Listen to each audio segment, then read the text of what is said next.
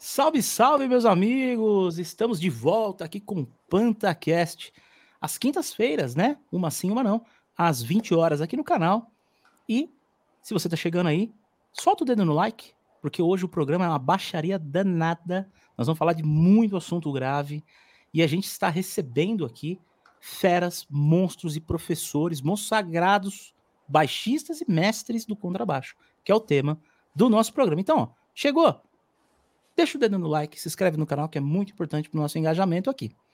Então, vamos dar as boas-vindas aqui, meus queridos Renato Leite, nosso aí, meu mano careca, meu mano capilar aqui. E aí, Renato, dá seu salve aí, meu querido. Beleza? Salve, galera.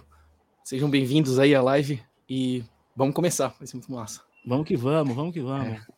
Fernando Tavares, o rei da transcrição, o cara que faz mais transcrição na história do universo, desde yeah. que o Big Bang né, aconteceu. Fernando Tavares tem mais de bilhões de transcrições. E aí, Tavares? Beleza, Panta. Obrigado, obrigado pelo convite. É um prazer ver os amigos por aqui, né? Bater o um papo com todo mundo.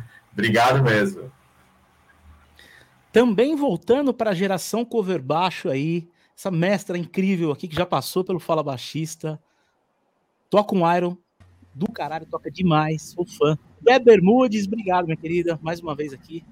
Imagina, boa noite, galera. Eu que agradeço aí o convite, fico feliz de estar no meio dessa galera bacana aí, um monte de baixista bom pra caramba. Agradeço mesmo, obrigada. E aqui encerrando nossos convidados, ele que esteve recentemente no Fala Baixista, o grande mestre com uma didática que eu olho e falo, mas esse cara é foda ensinando. Diego Randi, meu querido, como é que você tá? Tudo certo, rapaz. Bom demais, viu? Obrigado aí por esse convite também. Prazer estar aqui no meio de tanta gente boa, cara. Acompanha o trampo de todo mundo aí já de tempos. Honra, cara, estar aqui. Bom demais. Pô, honra, toda, honra toda mente receber vocês aqui. E o nosso, é, como é que eu diria, copiloto recorrente, sempre junto aqui, o nosso Dilson Ciude, conhecido pelo PJ como Durval. Depois eu conto essa história para vocês. Olá, aí, vocês estão bem? Tudo certo? É, obrigado aí de novo, sempre um prazer estar aqui. E hoje, com essa baixaria toda, né? Sempre, sempre bom, sempre bom. Maravilha. Então, galera, é o seguinte, eu vou soltar a vinhetinha aqui. Poucos segundos estaremos de volta, direto e reto, sem cortes, tá? Então, bora lá.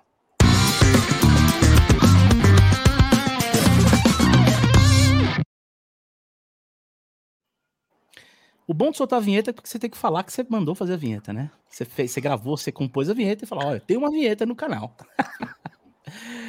bom, agora sim, vamos começar a nossa resenha aqui. Uh, senhores, antes de mais nada, muito obrigado pela presença de todos. É um grande prazer recebê-los. E eu vou começar aí com o nosso querido Renato Leite, Fala Baixista número 5. Vou numerar os Fala Baixista aqui para vocês identificarem e caçar o Fala Baixista do convidado também para assistir depois. É, Renatão, é o seguinte, faz muito tempo que a gente não se fala, né? E eu tô vendo que você tá sentando bala no canal, direto, vídeo quase todo dia aí, tá na pegada. E tá nessa praia didática também. Eu vejo que você é, é, é um cara que se vira muito, muito. Se tá sem gig, vai lá e se vira. Isso é legal, né? E como que está o cenário de aulas, trabalhos focados na questão de aula, com curso e com as aulas também remotas, particulares, etc. Como é que está o cenário atual para ti? Então, é... agora acho que melhorou bastante em relação a isso, né? Eu tive a pandemia, né? Então acabei migrando para 100% isso, né? Eu sempre fui um baixista que vivi de tocar, basicamente. Eu fiz musical, fazia bastante gig e dava aula também, né? Porque é, enfim, viver só de gig é complicado porque às vezes você fica sem trampo, né? E aí você vai ficar sem grana Sim. também. Então, o que, que eu fiz? Eu abri várias frentes, né? Então, comecei a fazer produção, é, eu montei um home studio aqui em casa, comecei a gravar coisas, gravei bateria, fiz algumas coisas e dar aula também e tocar, né? Só que, porém, com a pandemia, o estúdio não podia receber mais ninguém aqui em casa e também não podia tocar mais, né? E aí foi para 100% aula, mas eu já dava aula, sempre dei aula desde o começo e gost, sempre gostei também de dar aula, né? Porque eu vejo que muita gente teve que recorrer a isso e não gostava tanto às vezes, né? Exato. Não sei. É, enfim, cada um com a sua necessidade, mas é uma coisa que eu já fazia bastante antes, mas eu não vivia exclusivamente disso, né? E aí com a pandemia eu comecei a viver disso. E aí é legal, porque agora tá reabrindo, por exemplo, eu tô voltei a tocar já. Eu já vi. Só que palco, é né? legal que dá para escolher o trabalho, tá ligado? Você tem deu para zerar, sabe, aquele, aquele mercado meio viciado, que aparece um, um, trampinho ruim, você pega e vai, porque você pensa naquela conta, e vai é. indo e fica naquele automático, e de repente você tá fazendo um monte de coisa que você não quer, né? Então deu para dar um reset nisso, assim. Agora eu tô podendo viver de, de, de, aulas e poder escolher melhor os trabalhos. Acho que isso pode levar a um lugar mais legal, assim. E administrando, né? Tem os cursos online e as aulas particulares online, esses dois Show. produtos, assim, vamos dizer. Show de bola, show de bola. Dé, e, e tu, como que está o cenário com as aulas aí? A criançada tá na tá tendo rolando muito aula com molecada também? Como é que tá? Então, eu acabei no, nos últimos cinco anos, mais ou menos, eu, eu acabei dando uma guinada para a educação musical e aí, igual a gente tinha comentado lá no programa, né? Eu trabalho com, com bebês a partir de seis meses na educação infantil e trabalho no Fundamental 2 de um colégio grande, né? Então é uma, uma outra pegada de aula. Tem os alunos particulares também. Daqui a pouco vai aparecer um cão aqui do lado, não sei se está aparecendo já. Tá em casa, é... aqui tem dois, embaixo. Então, e tem, continuo com, com as aulas particulares, né? Que, que acabaram é, ficando durante um bom tempo. Aliás, as minhas, por enquanto, estão online até agora, porque eu atendo criança que ainda não foi é, vacinada, e tem tá. aluno fora também, né? Que já mora, tem uma aluninha que mora no Canadá e que já está comigo há, há, bastante tempo. E Ai, que legal. não tem como, só se ela quiser me levar para lá, aí eu vou. Mas, assim, a, a educação infantil acabou o ano passado inteiro, a gente fez remoto, e foi uma loucura da gente conseguir não virar um, é, não virar um, só um, um, animador, né? Realmente fazer alguma Sim. coisa que tivesse um conteúdo bacana, pensando nas famílias, pensando no momento delicado que a gente estava passando, é, conseguindo aprender a gravar em casa, editar, fazer tudo em casa, coisa que a gente às vezes evita fazer, porque fazer tudo também é difícil, né? Não, não dá, não. Mas é, não dá tempo. Mas agora, esse ano, as coisas praticamente voltaram ao normal desde o começo do ano, porque as crianças precisam ir para a escola, porque os pais vão trabalhar. E aí a gente acabou retomando. Então as escolas, principalmente as de educação infantil, elas estão cheias mesmo, assim, o pessoal procurando. Sim. E os, o, o colégio voltando também, só que a gente volta com as restrições, então acaba tendo muita aula de para os mais velhos, né? Muita aula de é, de da gente ver vídeo, a gente ouvir, a gente comentar, mas a música e o movimento, que é o que faz parte ali de uma, de uma aula coletiva, acaba ficando prejudicado. Então, a gente espera que o ano que vem as coisas possam melhorar, né? Do pessoal continuar se imunizando e a gente consiga Sim. melhorar esse cenário para proporcionar uma educação melhor, né? Maravilha, maravilha. Tavares, o Mark Knopfler brasileiro, doutorado, quase PhD em música, é, tá, tá, tá, terminando, tá concluindo, né? E como é, é que tá o cenário aí? É, essa, na verdade, um pouquinho antes da pandemia, eu já tinha meio que decidido abandonar alguns trabalhos, né? E me dedicar assim, só realmente aos meus trabalhos instrumentais e, e a trabalhar com aula, porque eu estava no processo final do mestrado, eu tinha que entregar o mestrado do, bem em 2020, então já tinha programado de ficar em casa a maior parte do tempo mesmo, né, escrevendo. E aí eu terminei, já defendi, agora estou no processo seletivo do doutorado, resultado, né, para fazer doutorado. Então, para mim, assim, foi, tá, foi super. Afeta, né, a procura de aula e tudo mais, lógico, mas, assim, para mim foi. Na pandemia não aconteceu muito. Não, não deu muita diferença no meu planejamento de vida, né? E, enfim, agora eu voltei a dar aula presencial de novo, porque como é aula individual, a sala é, é, é grande, é tudo bem arejado tal. Então, assim, é. Eu consigo, né? É, mas eu consigo, mas algumas aulas remotas, assim, quando é em grupo, ainda, ainda eu faço as aulas remotas, eu não faço aula em grupo presencial, não. Entendi. Ainda não tenho a segurança, né? Mas enfim, aí é legal. Agora, ano que vem, é, eu, vou, eu vou começar o doutorado, provavelmente, então vou continuar meio nessa barca aí, de ficar em casa 90% do, do tempo.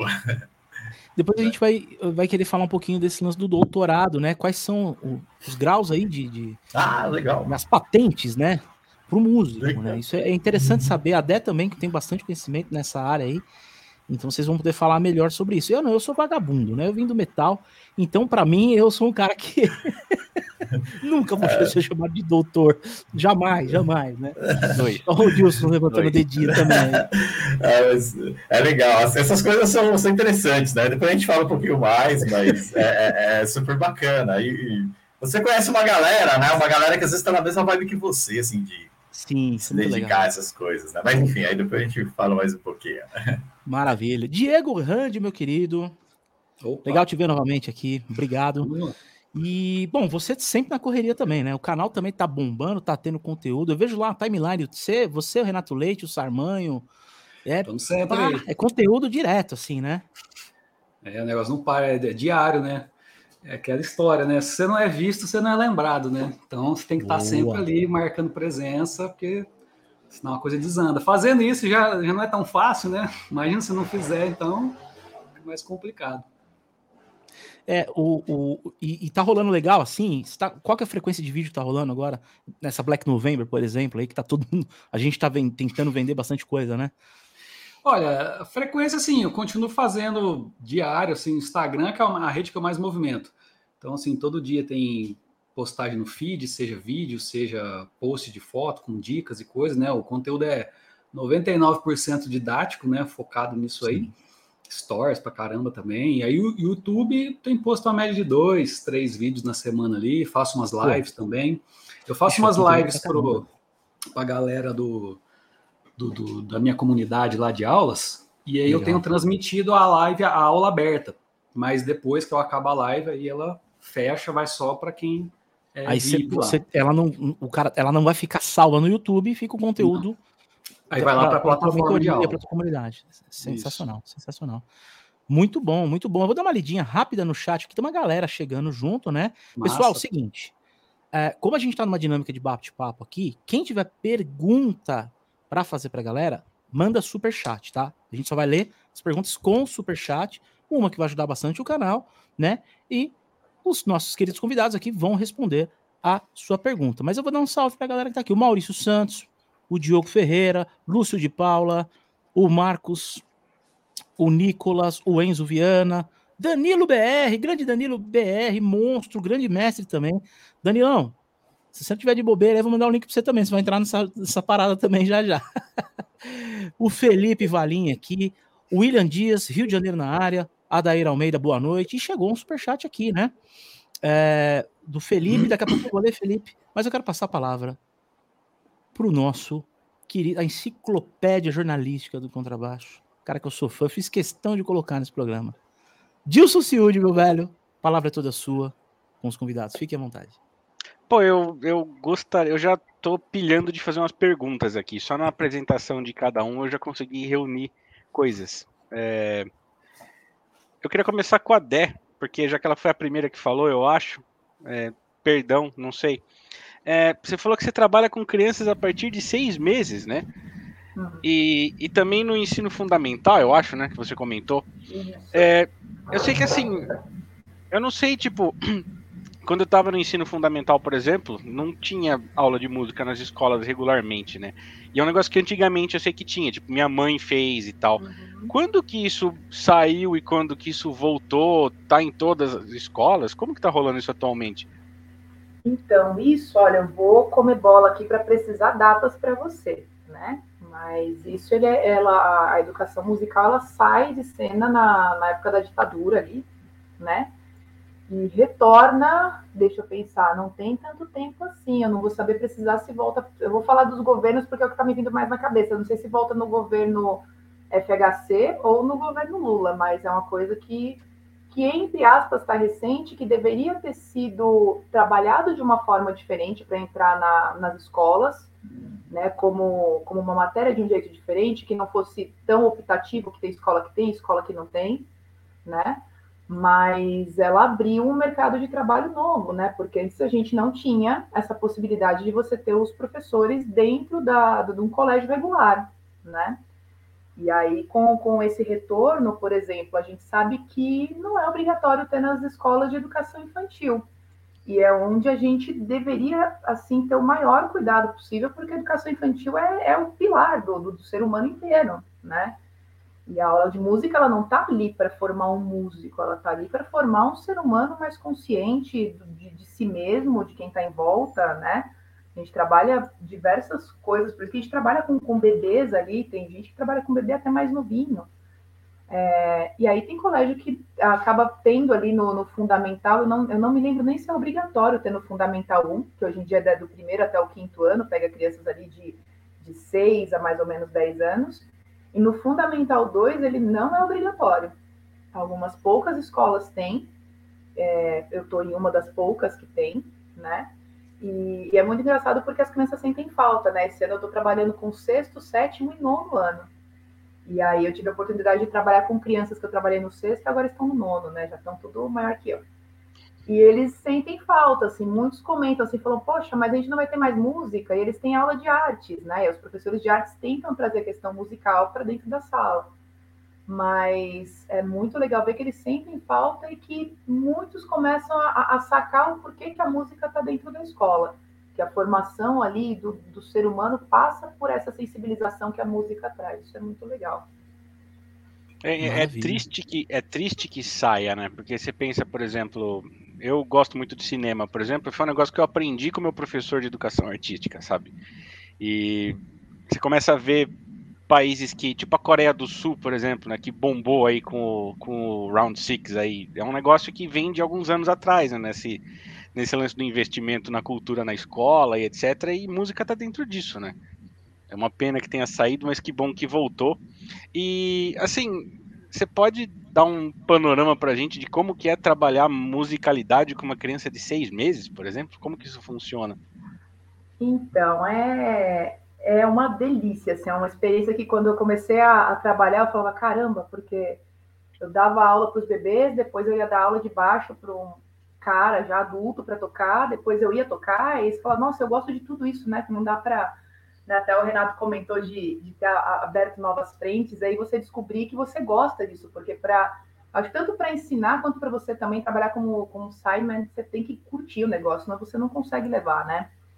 É, a gente trabalha com os bebês ali, com as crianças, na verdade, né? A, a educação infantil inteira, a gente acaba trabalhando com, com, com a sensibilização desse bebê, com com o, realmente o aprender a ouvir, aprender a, a, conectar a música com o próprio corpo.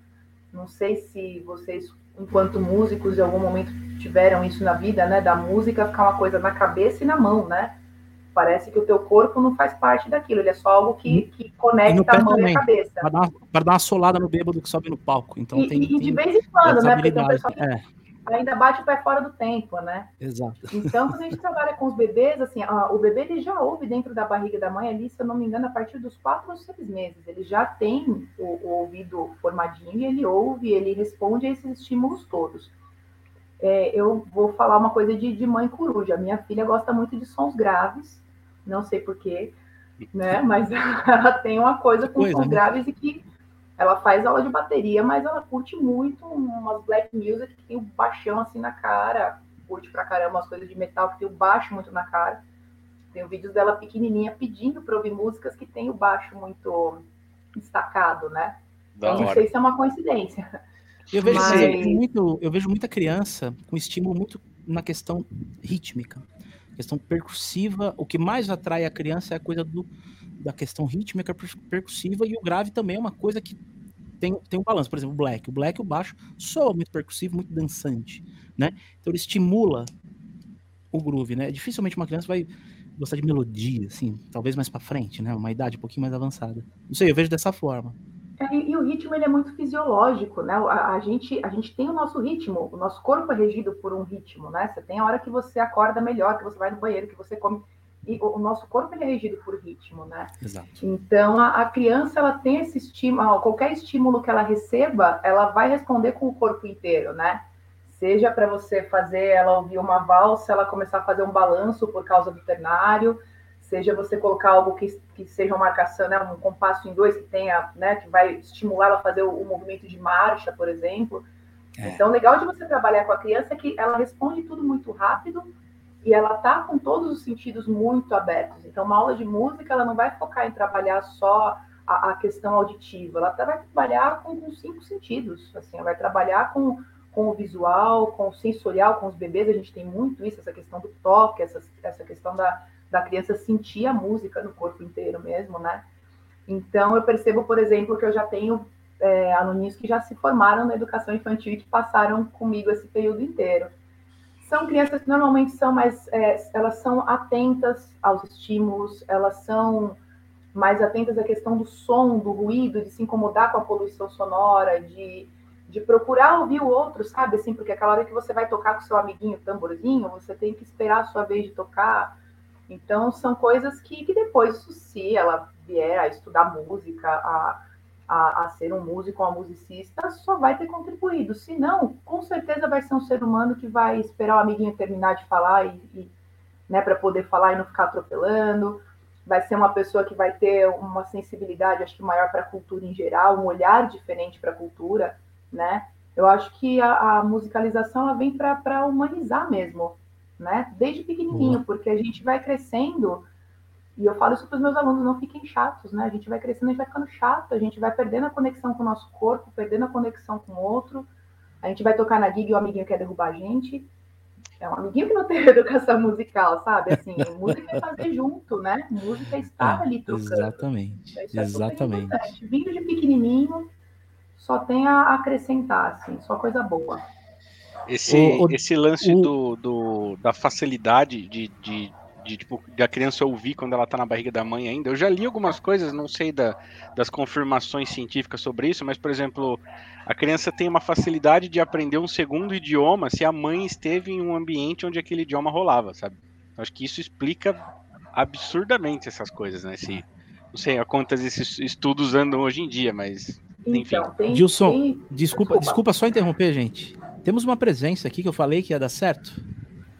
O nosso mano da Baixada está Aê. com a gente. E aí, BR. E aí. Beleza? Danilão, que legal você tá aqui, velho. Obrigado, passear, hein? mano, passear. Obrigado aí pelo convite. Valeu. Tamo junto, tamo junto, tamo junto. Opa, deixa só. E aí, Danilo, beleza?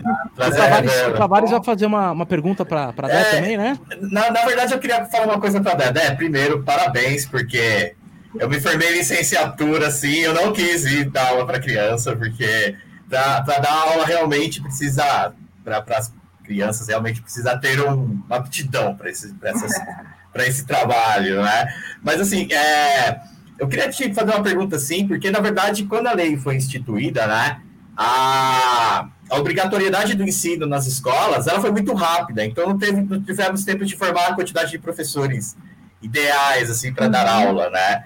Então, assim, um, um, eu, trabalho, eu trabalho no grupo de pesquisa de psicologia e educação lá, na, também. Eu, eu, trabalho em três laboratórios dentro da USP, um deles é esse de psicologia e educação. E, e a gente vê um problema muito sério na formação de professores de música. A maioria deles são professores de arte ou professores de, com algum outro tipo de licenciatura que dá aula de música, porque a gente não teve um problema. Como você está inserida mais no meio, esse cenário você acha que avançou, assim, melhorou ou a gente continua com os mesmos problemas uh, nesse cenário, assim? Então, porque antigamente tinha a, a licenciatura, se eu não me engano, ela era em educação artística com aptidão em música, né? É, olha, eu fiz o, a primeira formação minha foi o bacharelado em, em baixo elétrico lá na, na FAAM, né? Isso foi em 2007 quando eu terminei. Em 2017, eu voltei para fazer a licenciatura. Né? Eu já trabalhava com aula, mas eu queria migrar para essa parte que é uma outra, outra vibe mesmo, igual você comentou. É, dá para a gente trabalhar com diversos, né, diversas vertentes ali, mas é outra coisa. É, o que eu percebi voltando para a faculdade é que houve um grande número de pessoas, de, de músicos procurando essa formação, e jovens, né, não já, da, já que da minha idade, por exemplo, mas o pessoal realmente como primeira formação indo para licenciatura, muita gente vindo das igrejas que são assim independente, independente do que a gente pense a respeito, mas são polos formadores de músicos e de professores de música, né? Então muita gente que vinha dessa coisa de ter aprendido a começar, começou a tocar na igreja, começou a estudar música e foi fazer a licenciatura. É, mas também abriu um, um, lado que eu tinha uma discussão com a professora que nossa, foi uma, um achado assim na minha vida como professora que me inspira até hoje, que é a Teresa Peric, que a gente falava da importância do professor de música ser músico, né? Dominar música, porque mesmo vindo, às vezes, pessoas fazendo a licenciatura em música mesmo, às vezes a pessoa não tem um domínio de um, de um instrumento mesmo, né? De, e você precisa ter, né? No caso, por exemplo, eu dou aula, sei lá, quase 100% do tempo que eu estou nesse contexto, eu estou com um violão. Mas você precisa ter um domínio ali de, de música mesmo, de conhecer mais a, a fundo a questão de, de harmonia, enfim, coisas que, que às vezes acabam passando batido, né? Então, acho que teve é, uma procura maior das pessoas, acho que melhorou bastante, mas ao mesmo tempo faltou a, a lei amparar um pouco mais, né? Porque é, ficou aquela coisa assim, não, precisa ter, não precisa, formação, até quando que vai, o que, que a música vai abranger, então ficou meio solto. A gente acabou não tendo uma lei que realmente resguardasse a, a nossa categoria de, de, professores de música licenciados e dentro de um contexto é, de escola regular, né? Boa. Mas eu acho que teve uma melhora sim na formação, das pessoas realmente procurando música por serem músicos, né? Não por serem, de repente, um arte educador que vai ter uma ênfase em música e que né, dá uma, um tapa ali para poder cobrir. Acho que isso mudou. Maravilha, sim. maravilha. Eu gostei dessa dinâmica, eu gostei do, do Tavares puxando uma pergunta para a Dé. A e acho é essa, legal né? a gente fazer essa, essa rodagem aí. A Dé, você, você Teria uma pergunta para escolher aí para botar na parede um, um dos nossos convidados aí? Igual eu fiz. Né? Renato, né? o Randy, é. ou o BR que está aí com a gente, Danilão. Olha, quando. Pra gente fazer. Aí quem receber a pergunta vai fazer a pergunta pro amiguinho, como diria nas, nas turmas, né? O amiguinho. Né? Aí a gente. Quando o Fernando for falar da parte acadêmica, eu vou, vou falar por tabela mais. É, tem o, o, doutorando aqui em casa, que eu falo que a gente, eu deveria receber um doutor honoris quase também, porque a gente acompanhar o pessoal fazendo mestrado, doutorado. Eu estou esperando ele terminar o dele para embarcar no meu, senão a gente não aguenta, não. Eu acho que eu vou perguntar para o Renato e para o Diego, aí vocês respondam os dois, porque assim, eu acho sensacional essa, essa organização para você ter um canal que realmente tenha conteúdo relevante e, e, do jeito que vocês estão falando, porque eu acho sensacional e eu não consigo me organizar com todas as outras coisas para fazer um. para produzir os, os vídeos da forma que eu gostaria, enfim que vocês contassem como é que é assim, vocês fazem, a, a, vocês gravam isso sozinhos, editam e fazem tudo, como que é a organização disso, tem uma, uma equipe que ajuda, como que funciona assim, uma, a produção de um canal com conteúdo musical para contrabaixista, que é coisa tão específica? Muito bom, muito bom. Renatão, quer começar? Pode ser, pode ser. Então, no meu caso eu faço tudo sozinho, eu edito, eu gravo áudio, dá o play aqui, sai correndo, pula o cabo, tropeça, pega o baixo para tocar, eu já fui e aí. Esse é o problema, inclusive, é isso que atrapalha, assim, eu, eu sinto bastante dificuldade, porque você tem que criar um, um conteúdo diferente para o Instagram, um outro para o YouTube, um terceiro para o TikTok, aí tem que pensar na live e tem dia que não tem ideia de nada para fazer. E agora eu tô mais demais. inspirado, assim, eu peguei um embalo aqui, eu tô fazendo vídeo todo dia. E às vezes não dá, né? Mas eu tô querendo também ampliar o meu canal um pouco mais. Mas às vezes é difícil, é difícil pra caramba, porque se eu tivesse alguém que editasse, assim, por exemplo, seria bem mais fácil, né? Mas o canal não ganha nada, né, basicamente, é só para chamar os alunos e tudo mais, e para divulgar também meu trabalho, as músicas e tal. Então, é uma dificuldade, assim, para criar as pautas, e é dificuldade também para para gravar também, né? Às vezes, por exemplo, tô gravando aqui, aí bate alguém na porta, toca a campainha, tem que atender. Eu esqueço que eu tava falando. Como eu não escrevi o roteiro, para voltar depois no ponto que tava era muito difícil. Então teve vídeo que eu tava lá explicando a menor melódica, chegou um negócio do correio, eu tive que atender, eu esqueci o que tava fazendo. Deletei, deletei o vídeo, nunca saiu. E, e vários assim, né? E... Fica tranquilo que ah, para chegar na menor melódica, velho, de 100 vai 3 chegar nisso daí. Então, Não, o cara é, conseguiu é usar isso ainda. É, então... ixi, tá em casa. Mas é isso, né? Acontece bastante. Teve vários vídeos que aconteceu isso. Ontem mesmo eu gravei um que a hora que eu fui editar, tinha uns pedaços que comeu, não, não gravou, não sei o que aconteceu, deu uns, umas travadinhas. Aí eu tive que voltar, ligar tudo a luz de novo, pôr a roupa de novo. Tá, aí gravar é, só, tipo assim, umas quatro frases que travou, sabe? Tipo, quase que eu dei soco na parede de raiva. Pintar o cabelo já ajuda, tá vendo? Como é que é? Você não tem que fazer maquiagem, pintar o cabelo já, já um. É, já ajuda um pouco. Olha aí. Ajuda um pouco. Tá de boné, tô parecendo um frentista aqui, velho. Aqui tá... E aí, Randy, também... e pra tu? Cara, eu tô na mesma vibe do Renato aí. É carreira solo, né? Então, assim, tem que fazer tudo. Você tem que passar a bola, fazer o cruzamento, ir lá cabecear, fazer o gol. tem, tem, que fazer tudo, né? Só que, assim, uma coisa que eu faço bastante são as lives. Então, live que eu faço no próprio YouTube ou no Instagram, que eu também faço, depois eu pego esse material, eu recorto trechinhos, né, as iscas, e ali gera vixe, uma cacetada de conteúdo. Dá Nossa, trabalho mais da questão de editar depois, porque você tem que escolher, tem que fazer de um Sim. jeito que, tipo assim, a pessoa que vai assistir tem que reter a pessoa ali, então já tem que começar de um jeito que vai prender atenção, tem todos esses negócios assim que é complicado, né?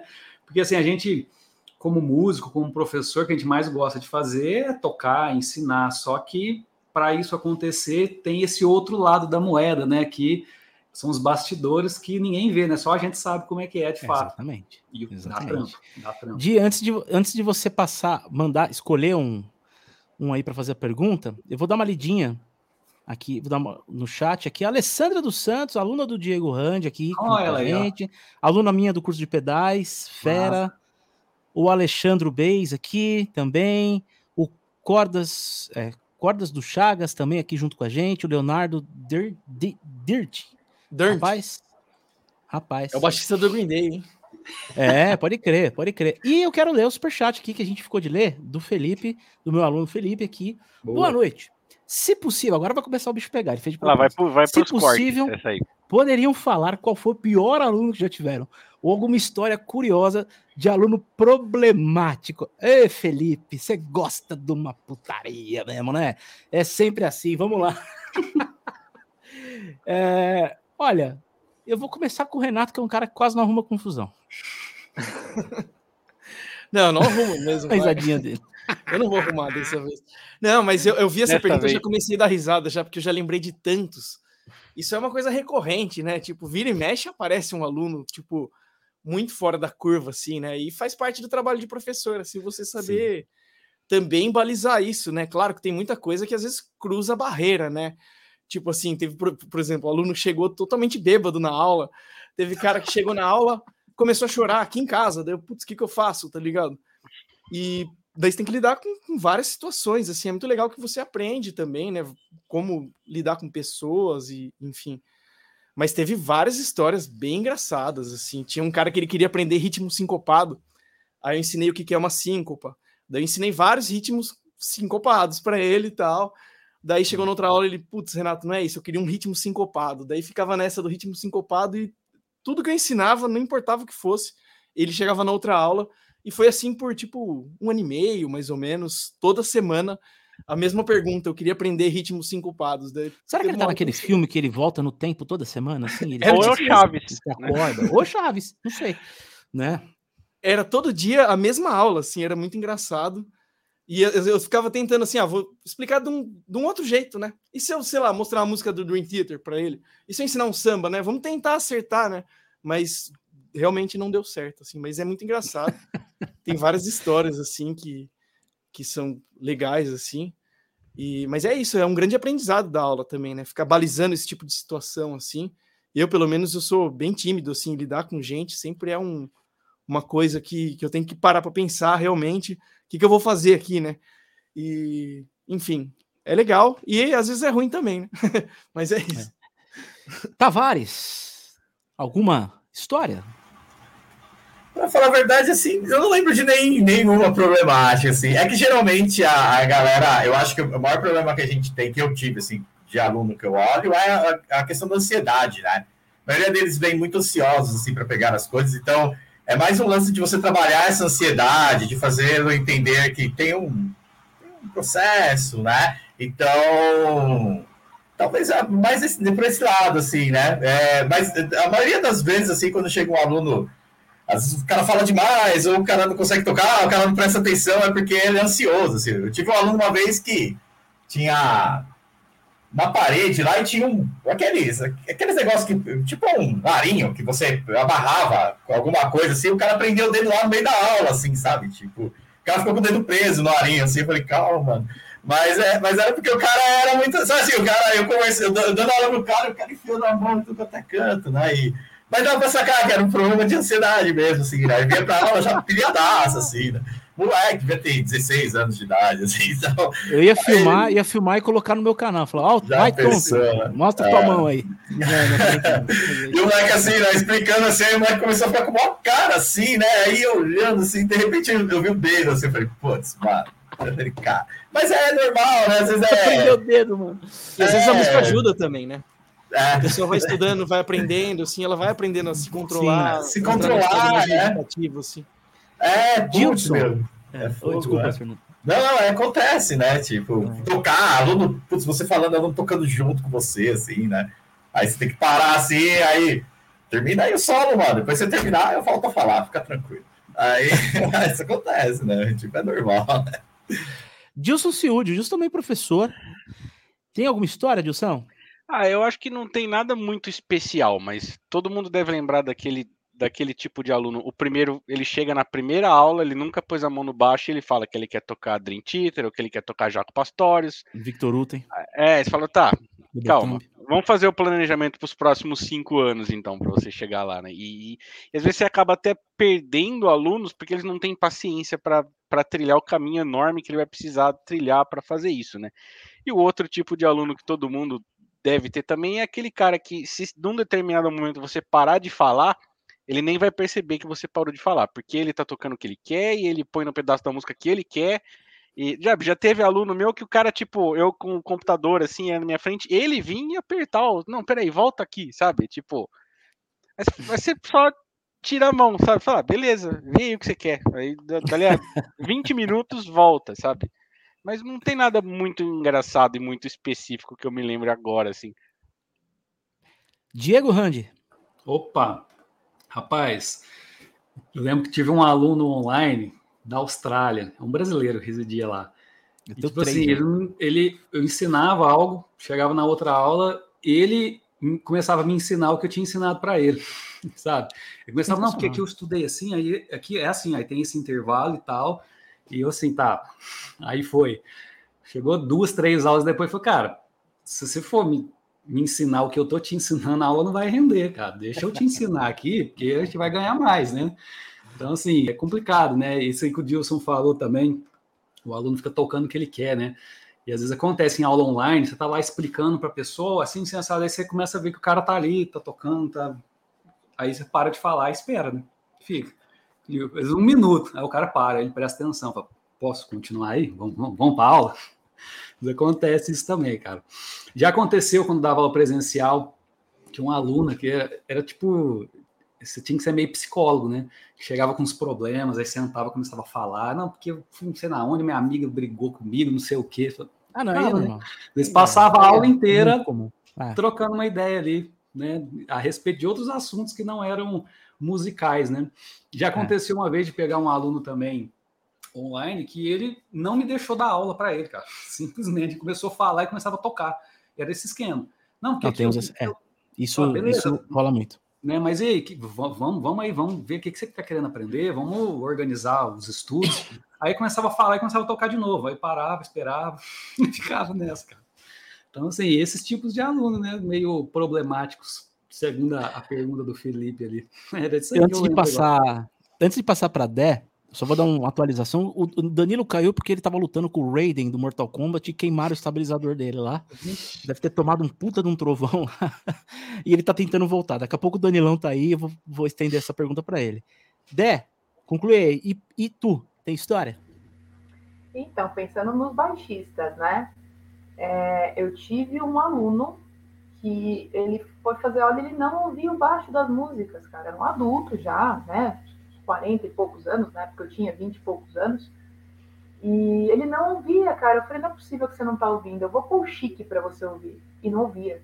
E eu falava, cara, mas o grave. E, e tocava junto, ele não ouvia. E a gente tinha que ficar caçando formas. Porque eu falava, como que ele vai fazer uma, uma condução, tocar um, uma linha, sei lá, uma linha de rock retinha, bonitinha, se ele não sabe, ele não, ele não conseguia ouvir os movimentos de nada, e era um cara que ouvia muita música. Mas eu acho que faltava conexão, né, do, do que eu tô ouvindo com o que eu tô fazendo. Então a gente fazia, Exato. era muito louco, porque ficava os dois, não, não conseguia marcar pulso, então ficava os dois andando pela sala, né, dois adultos bobão, andando pela sala, que é aquela coisa do movimento que eu falei, né? Do ritmo, assim, meu, ó, a gente vai, vamos, vamos sentir isso aqui é uma, um ternário, como que você sente isso aqui? Aí ficava os dois balançando, acho que quem passava e via pela janela falava, meu, quero usar essa droga aí também, porque é muito boa, assim. É muito bom. Mas no final rolou, no final começou aquela coisa assim, do Chico falou, ó, eu tirei essa linha de baixo, eu consegui ouvir, né? Só como que a pessoa escolhe para tocar um instrumento que ela não ouve, né? É, mas é muito comum. Colocar, colocar eu tenho muito aluno que começa que não está educado o ouvido ainda pro, pro grave. Ele começa a educar quando ele começa a tocar. Aí ele começa a mudar, a direcionar a audição. Eu já percebi que isso aí acontece muito. É muito louco, né? É, e ao, ao, contrário também, né? Eu tinha alunos de prática de banda que preenchiam meu saco e me falavam, mas a gente não ouve o baixo. O cara tá tocando não faz diferença. Ah, sim. E sim, aí sim, no sim. dia que o aluno faltou, era um que tocava legal, no dia que faltou, foi aquela porcaria, né? Não tava nada com nada. Eu falei, meu, nós somos a peça mais fundamental dessa banda. Sem a gente, vocalista desafina e guitarra não gruda com, com bateria, mas nem que, que Jesus apareça aqui para fazer, né? Eu, eu acho que aquela frase só dá valor quando perde se aplica bem ao baixo, né? As pessoas não, não consegue, às vezes, identificar bem, mas Boa. na hora que você tira Boa. o instrumento, na hora, parece que fica sem chão a coisa, né? A pessoa, Nossa, tá eu vou. Eu vou concluir aqui, eu vou contar a minha. Só vou agradecer o Robson Iglesias, aqui, apoiador do canal, e aluno do Tavares também, com sobrenome. Esse sobrenome é estiloso, hein? Robson Iglesias, já há muito tempo aqui, grande Robson. Parabenizar todos os professores pelo grande trabalho no ensino da música. Fernandão, meu grande mestre no baixo. Obrigado pelo superchat aqui. Robson Iglesias. Galera, Robson é super músico, viu? Toca pra caramba, Robson. É, super então, músico. pô, gente boníssima, apoia o canal aí, um cara muito legal. Obrigado, Robson. Galera, só lembrando, tá? A gente vai ler aqui as perguntas com o super chat, qualquer valor, tá bom? Aí a gente põe na tela.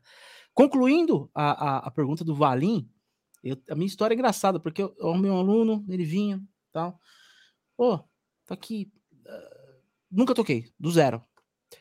Legal. Você já tem um baixo? Não. Você pretende comprar? Não. Eu falei, bom, fudeu. Pensei, né? Vamos lá. É, como é que faz? Cara, eu posso treinar num cabo de vassoura em casa, de boa. Aí eu fiquei três meses com ele. Falei, ó, pega o cabo de vassoura, calcula mais ou menos um centímetro, você vai tocar aqui, mas eu juro por Deus que isso aconteceu. E eu tive que e passando ritmo, né? Então a gente foi muito na questão ritmo, bater pé, pegar time, pegar tempo, pegar o groove, ele pegava o baixo aqui e ele conseguia tocar. Ó, pega o lá. Aperta o lá. Toca. Tum, tum, tum, tum, tum, tum, tum. Aí eu pegava o baixo e sentava o pau. Aí ele, tá vendo? Você tá fazendo uma base para mim. Ele, caramba, tá vendo? E no tempo. Então a gente trabalhou dessa forma, mas a do cabo de vassoura foi a mais louca que eu tive. Não, eu, eu me viro com o cabo de vassoura, eu comprei um cabo de vassoura da Warwick, então tá rolando bem legal, tipo isso, né? É... Maple. É, Danilão, Danilão tá de volta aí. O que, que foi, Danilão? Tomou um golpe do, do, do Raiden aí, cara? O que aconteceu? É, mano, fui mexer aqui pra, pra acender a luz, queimou o estabilizador, queimou tudo aqui, bicho. Ô, Danilo, deixa eu só passar a pergunta que, que rolou do Felipe aqui, só para concluir. Você também, aulas há muito tempo, desde a época que a gente estudou junto, para quem não sabe, eu e o Danilo, a gente se formou junto no IBT, a gente é da mesma turma, né? Junto na cover total. baixo também, a nossa trajetória sempre foi muito paralela, né, Danilo? A gente sempre foi junto na, na parada, total, né? Total, total. Uh, aluno mais maluco, aluno doido, alguma história bem louca assim de aluno. Você tem aí? Putz, aluno, cara. História de aluno louco. Putz, agora você me pegou, hein? Quer pensar enquanto eu leio aqui o, o, o próximo superchat aqui? E aí, deixa eu pensar aqui se eu, se eu lembro de alguma história louca aqui, cara. Caramba!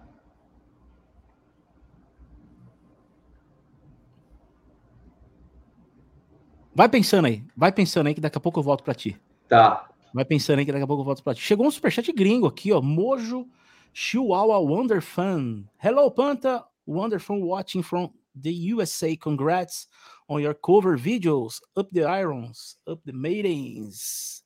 Thank you, bro. Thank you for the nation. Aqui, ele é um seguidor lá da Wonder Maidens. Ele, oh, eu não vou falar inglês legal. aqui, eu tô muito cansada para pensar. I'm sorry, Mojo! Mas ele segue bastante lá Wonder Maidens. Que legal, que fofo. Thank you, Mojo. Thank you, thank you so much, man. É, aqui do Robson a gente já leu. Vamos fazer o seguinte, então. E aí, Dan, lembrou de alguma coisa? Putz, cara, eu não lembro. É, putz, de cabeça, assim, eu sou péssimo, velho, para lembrar essas coisas de, de história, assim. Então nós vamos fazer diferente. Então você vai escolher alguma fera daqui para fazer uma pergunta. A, a, a, a Dé já mandou uma pro. Não, na verdade era o Randy, né? Era o Randy. O Randy, que, o Randy ou, ou o Leite?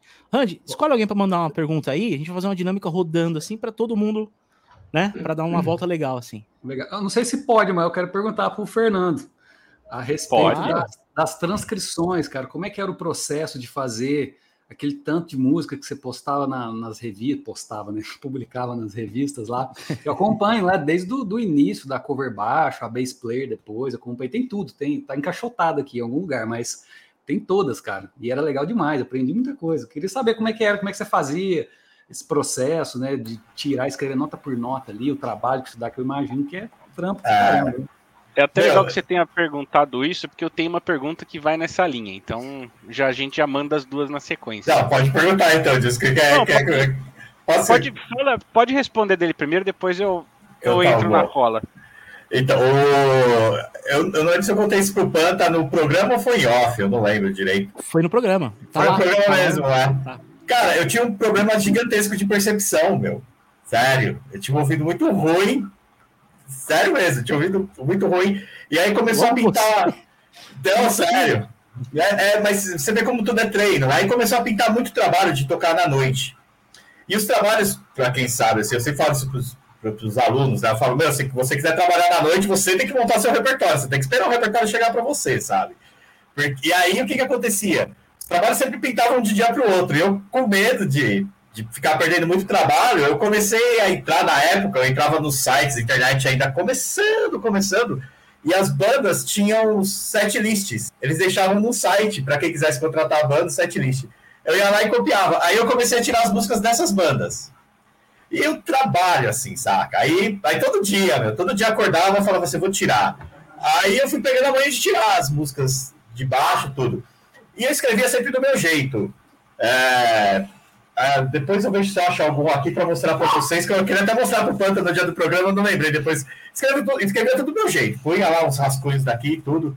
E aí, com o tempo que eu comecei a estudar tudo mais, né, aí eu comecei a melhorar a transcrição. Então, quando eu entrei na cover baixo, que o Newton me chamou, foi muito engraçado. O Zaga fez o contato e o Zaga pediu. Eu, eu dei um songbook do King Crimson de presente pro Zaga, porque o Zaga é muito fã do King Crimson.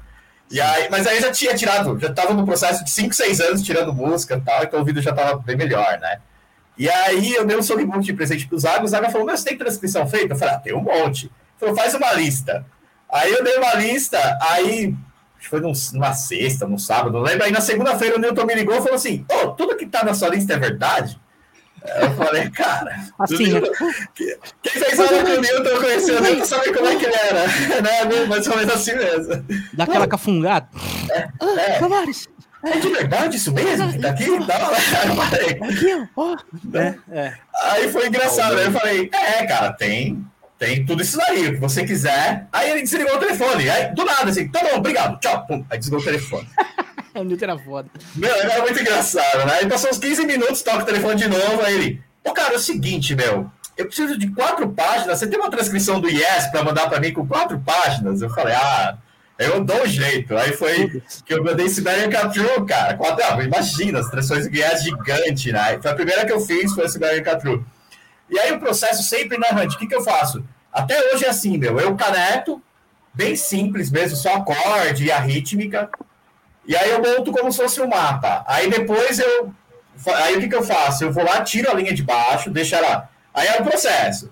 Aí vai. Aí quando entrava na revista, aí eu conferia nota por nota. Porque aí já estava praticamente tudo escrito, a forma, repetição, aí eu ia conferindo nota por nota, né? E. Que, que, mas demorava, cara. Teve transcrição assim de eu ficar 15 dias direto. Eu pegava 3, 4 horas todos os dias para transcrever música. Porque eu tinha ouvido muito ruim, né? E, e é engraçado, quando eu entrei na USP, muito louco, depois de viver tudo isso, a primeira vez que eles abriram uma partitura assim, Aí eu lá esperando, né? Cadê a música? Aí não rolou música.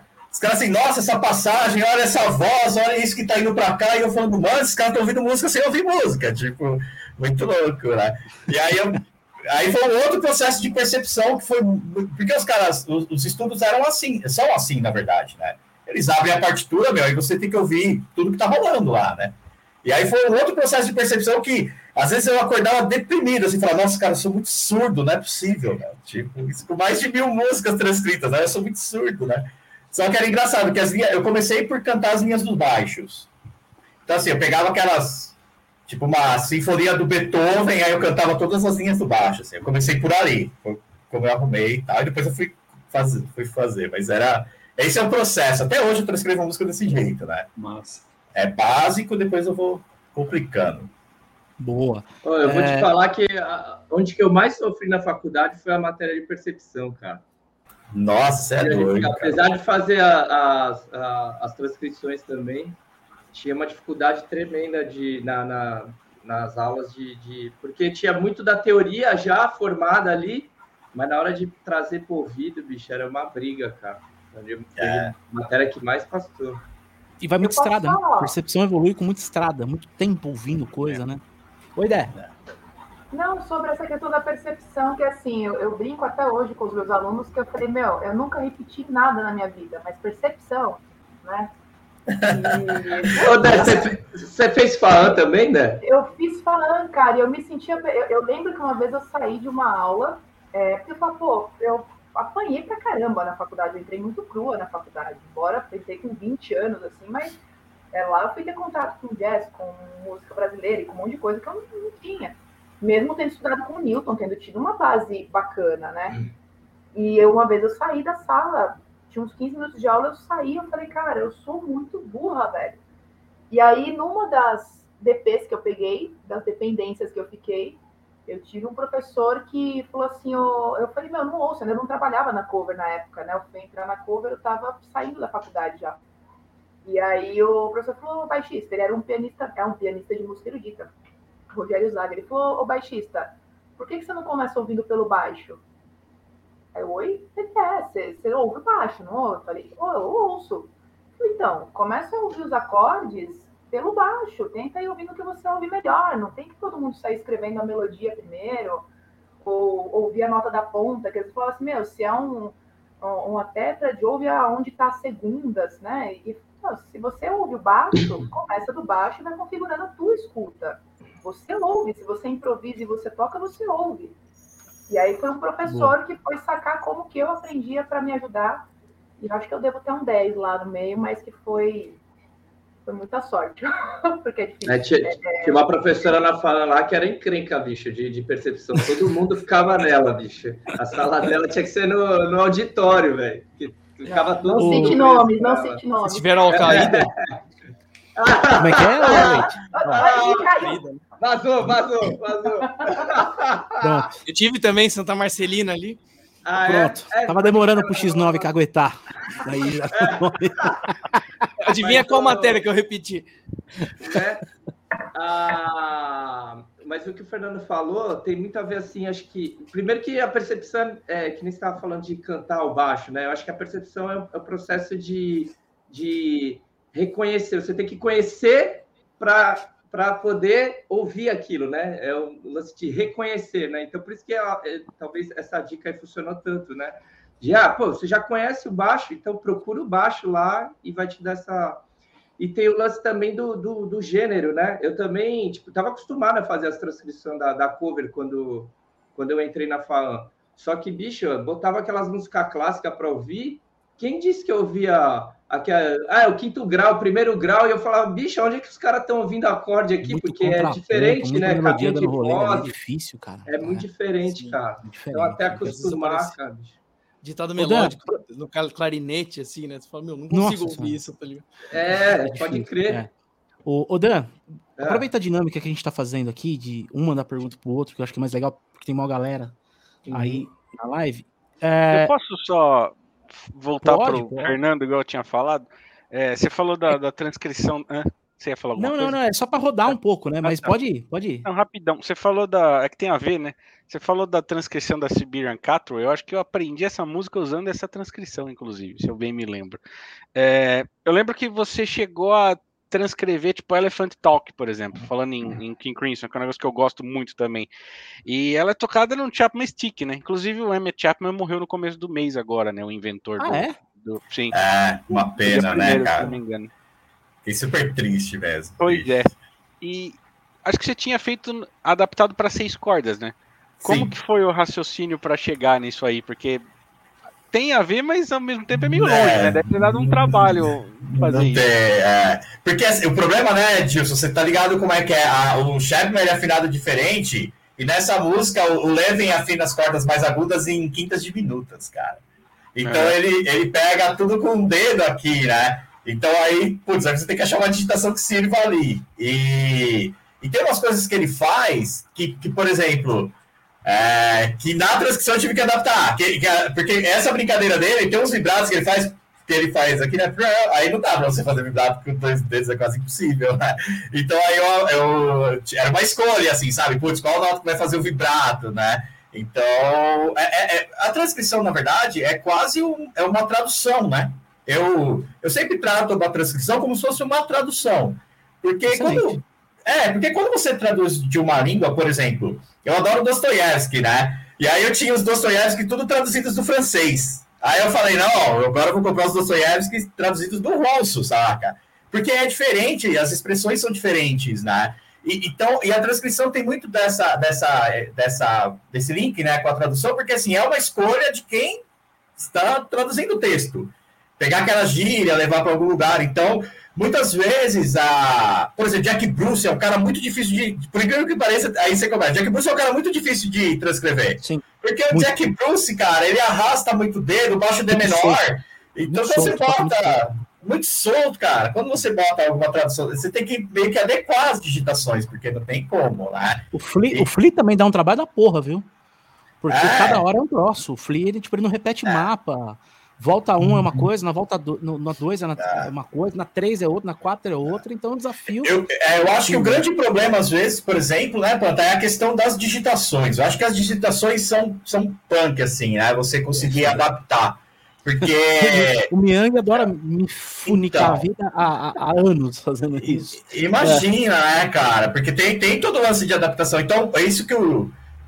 eu ih, agora não lembro o que foi que falou. Que o Danilo, Danilo, Danilo, falou de, de conhecer bem o estilo e tal, é super importante, porque se você vai transcrever um heavy metal, você já sabe que os caras não vão usar a digitação fechada, né? Não, muito então, aberto. sabe? É, aberto, aberto, aberto é. é. Sacou? Então já, isso ajuda demais, assim, também na hora de escolher. Agora as adaptações é fogo, né, Gilson? Mas uma da hora foi a SWAT do Miles porque é baixo acústico. E eu transcrevi ela na Bass Player com a digitação do baixo acústico, para baixo elétrico, mas eu fiz com a digitação do baixo acústico. Eu falei, eu vou manter a digitação que ele faz no baixo, no baixo acústico. Essa foi a mais legal de fazer, cara. Essa deu trabalho, eu tirei nota por nota do Paul. Da hora. Essa foi, essa foi boa, legal. Boa. Só lendo aqui um superchat rapidinho do Clariston. Obrigado, queridão. Massa essas histórias de dedicação, nada vem fácil. Exatamente. Todo mundo aqui tem anos e anos e anos fazendo o que ama, né? Que é é, música, tocar, dar aula e legal demais. Obrigado, Clériston. Obrigado pelo superchat aí, meu querido. Tamo junto. Dan, tem uma pergunta para fazer para o Dilson, para o Renato, para alguém aí? Então, eu vou, vou fazer uma pergunta. O Renato estava falando aí da, da Santa Marcelina, lá que ele se formou, né? E aí vou perguntar para ele, mas acho que pode estender para a galera aí responder também, dar opinião, quem concorda, quem. Boa. Queria perguntar para ele, assim, que é uma, uma dúvida que muito aluno tem de muito aluno e tem de, de as pessoas mesmo normalmente perguntam também, que é o quanto que a faculdade pesa para você no pesou para você no profissional, né? Porque tem muita aquela coisa, ah, pô, eu quero tocar, quero viver de música, mas eu vou para uma faculdade, faço uma faculdade, vou estudar com, com, com um baixista top, professor top e, e vou só focar nesse estudo. O quanto que a, a faculdade te ajudou é, no, é, deu diferencial para o teu trabalho, para você viver de música? Então. Boa pergunta. É, legal. Então, a princípio, eu não tinha visto muita utilidade assim na faculdade. Assim que eu me formei, já era aquela revolta, né? Para que, que eu fiz isso diploma de bacharelado em instrumento, ele não é. Ele não serve para muita coisa, né? É muito raro você precisar mostrar o seu diploma. Para o palco é difícil. Para arrumar algum trampo, né? Então, porém, são anos de convivência com muitos músicos e um monte de aula que eu jamais faria por vontade própria, né? Porque daí você começa a eliminar as coisas que você acha que não são, não são úteis, né? Então, por exemplo, história da música erudita, vou estudar isso? Não, não vou estudar isso não, para quê? Vou ficar estudando baixo. História do jazz? Não, não vou, vamos estudar música brasileira? Nada, né? E aí você começa a ficar muito especialista. O legal da faculdade é que eu fiquei vários anos ali fazendo várias coisas meio que contra a vontade, assim, mas montaram uma grade para mim, né? Alguém pensou nisso. E graças a isso tive acesso a várias aulas que talvez eu não fosse estudar hoje em dia. E faz a diferença na hora de você pensar um som, né? Por exemplo, você vai tocar uma coisa, você pensar, ah, não, isso aqui é de tal período, eu vou interpretar como, né? pensando em jazz mesmo. Qual é a linguagem da improvisação que eu quero fazer aqui, por exemplo? Isso é um bebop, é um hard bop, é um free jazz? Como que eu vou encarar essa harmonia, né? Então, você conhecendo a história do jazz, conhecendo como as pessoas pensaram aquilo, vai ajudar bastante a você direcionar o seu trabalho artístico, né? Isso vai desde capa do álbum, ordem do CD. Por exemplo, você fez um monte de música em tonalidade menor na seguida. Não, vamos fazer uma música modal, fazer uma música maior.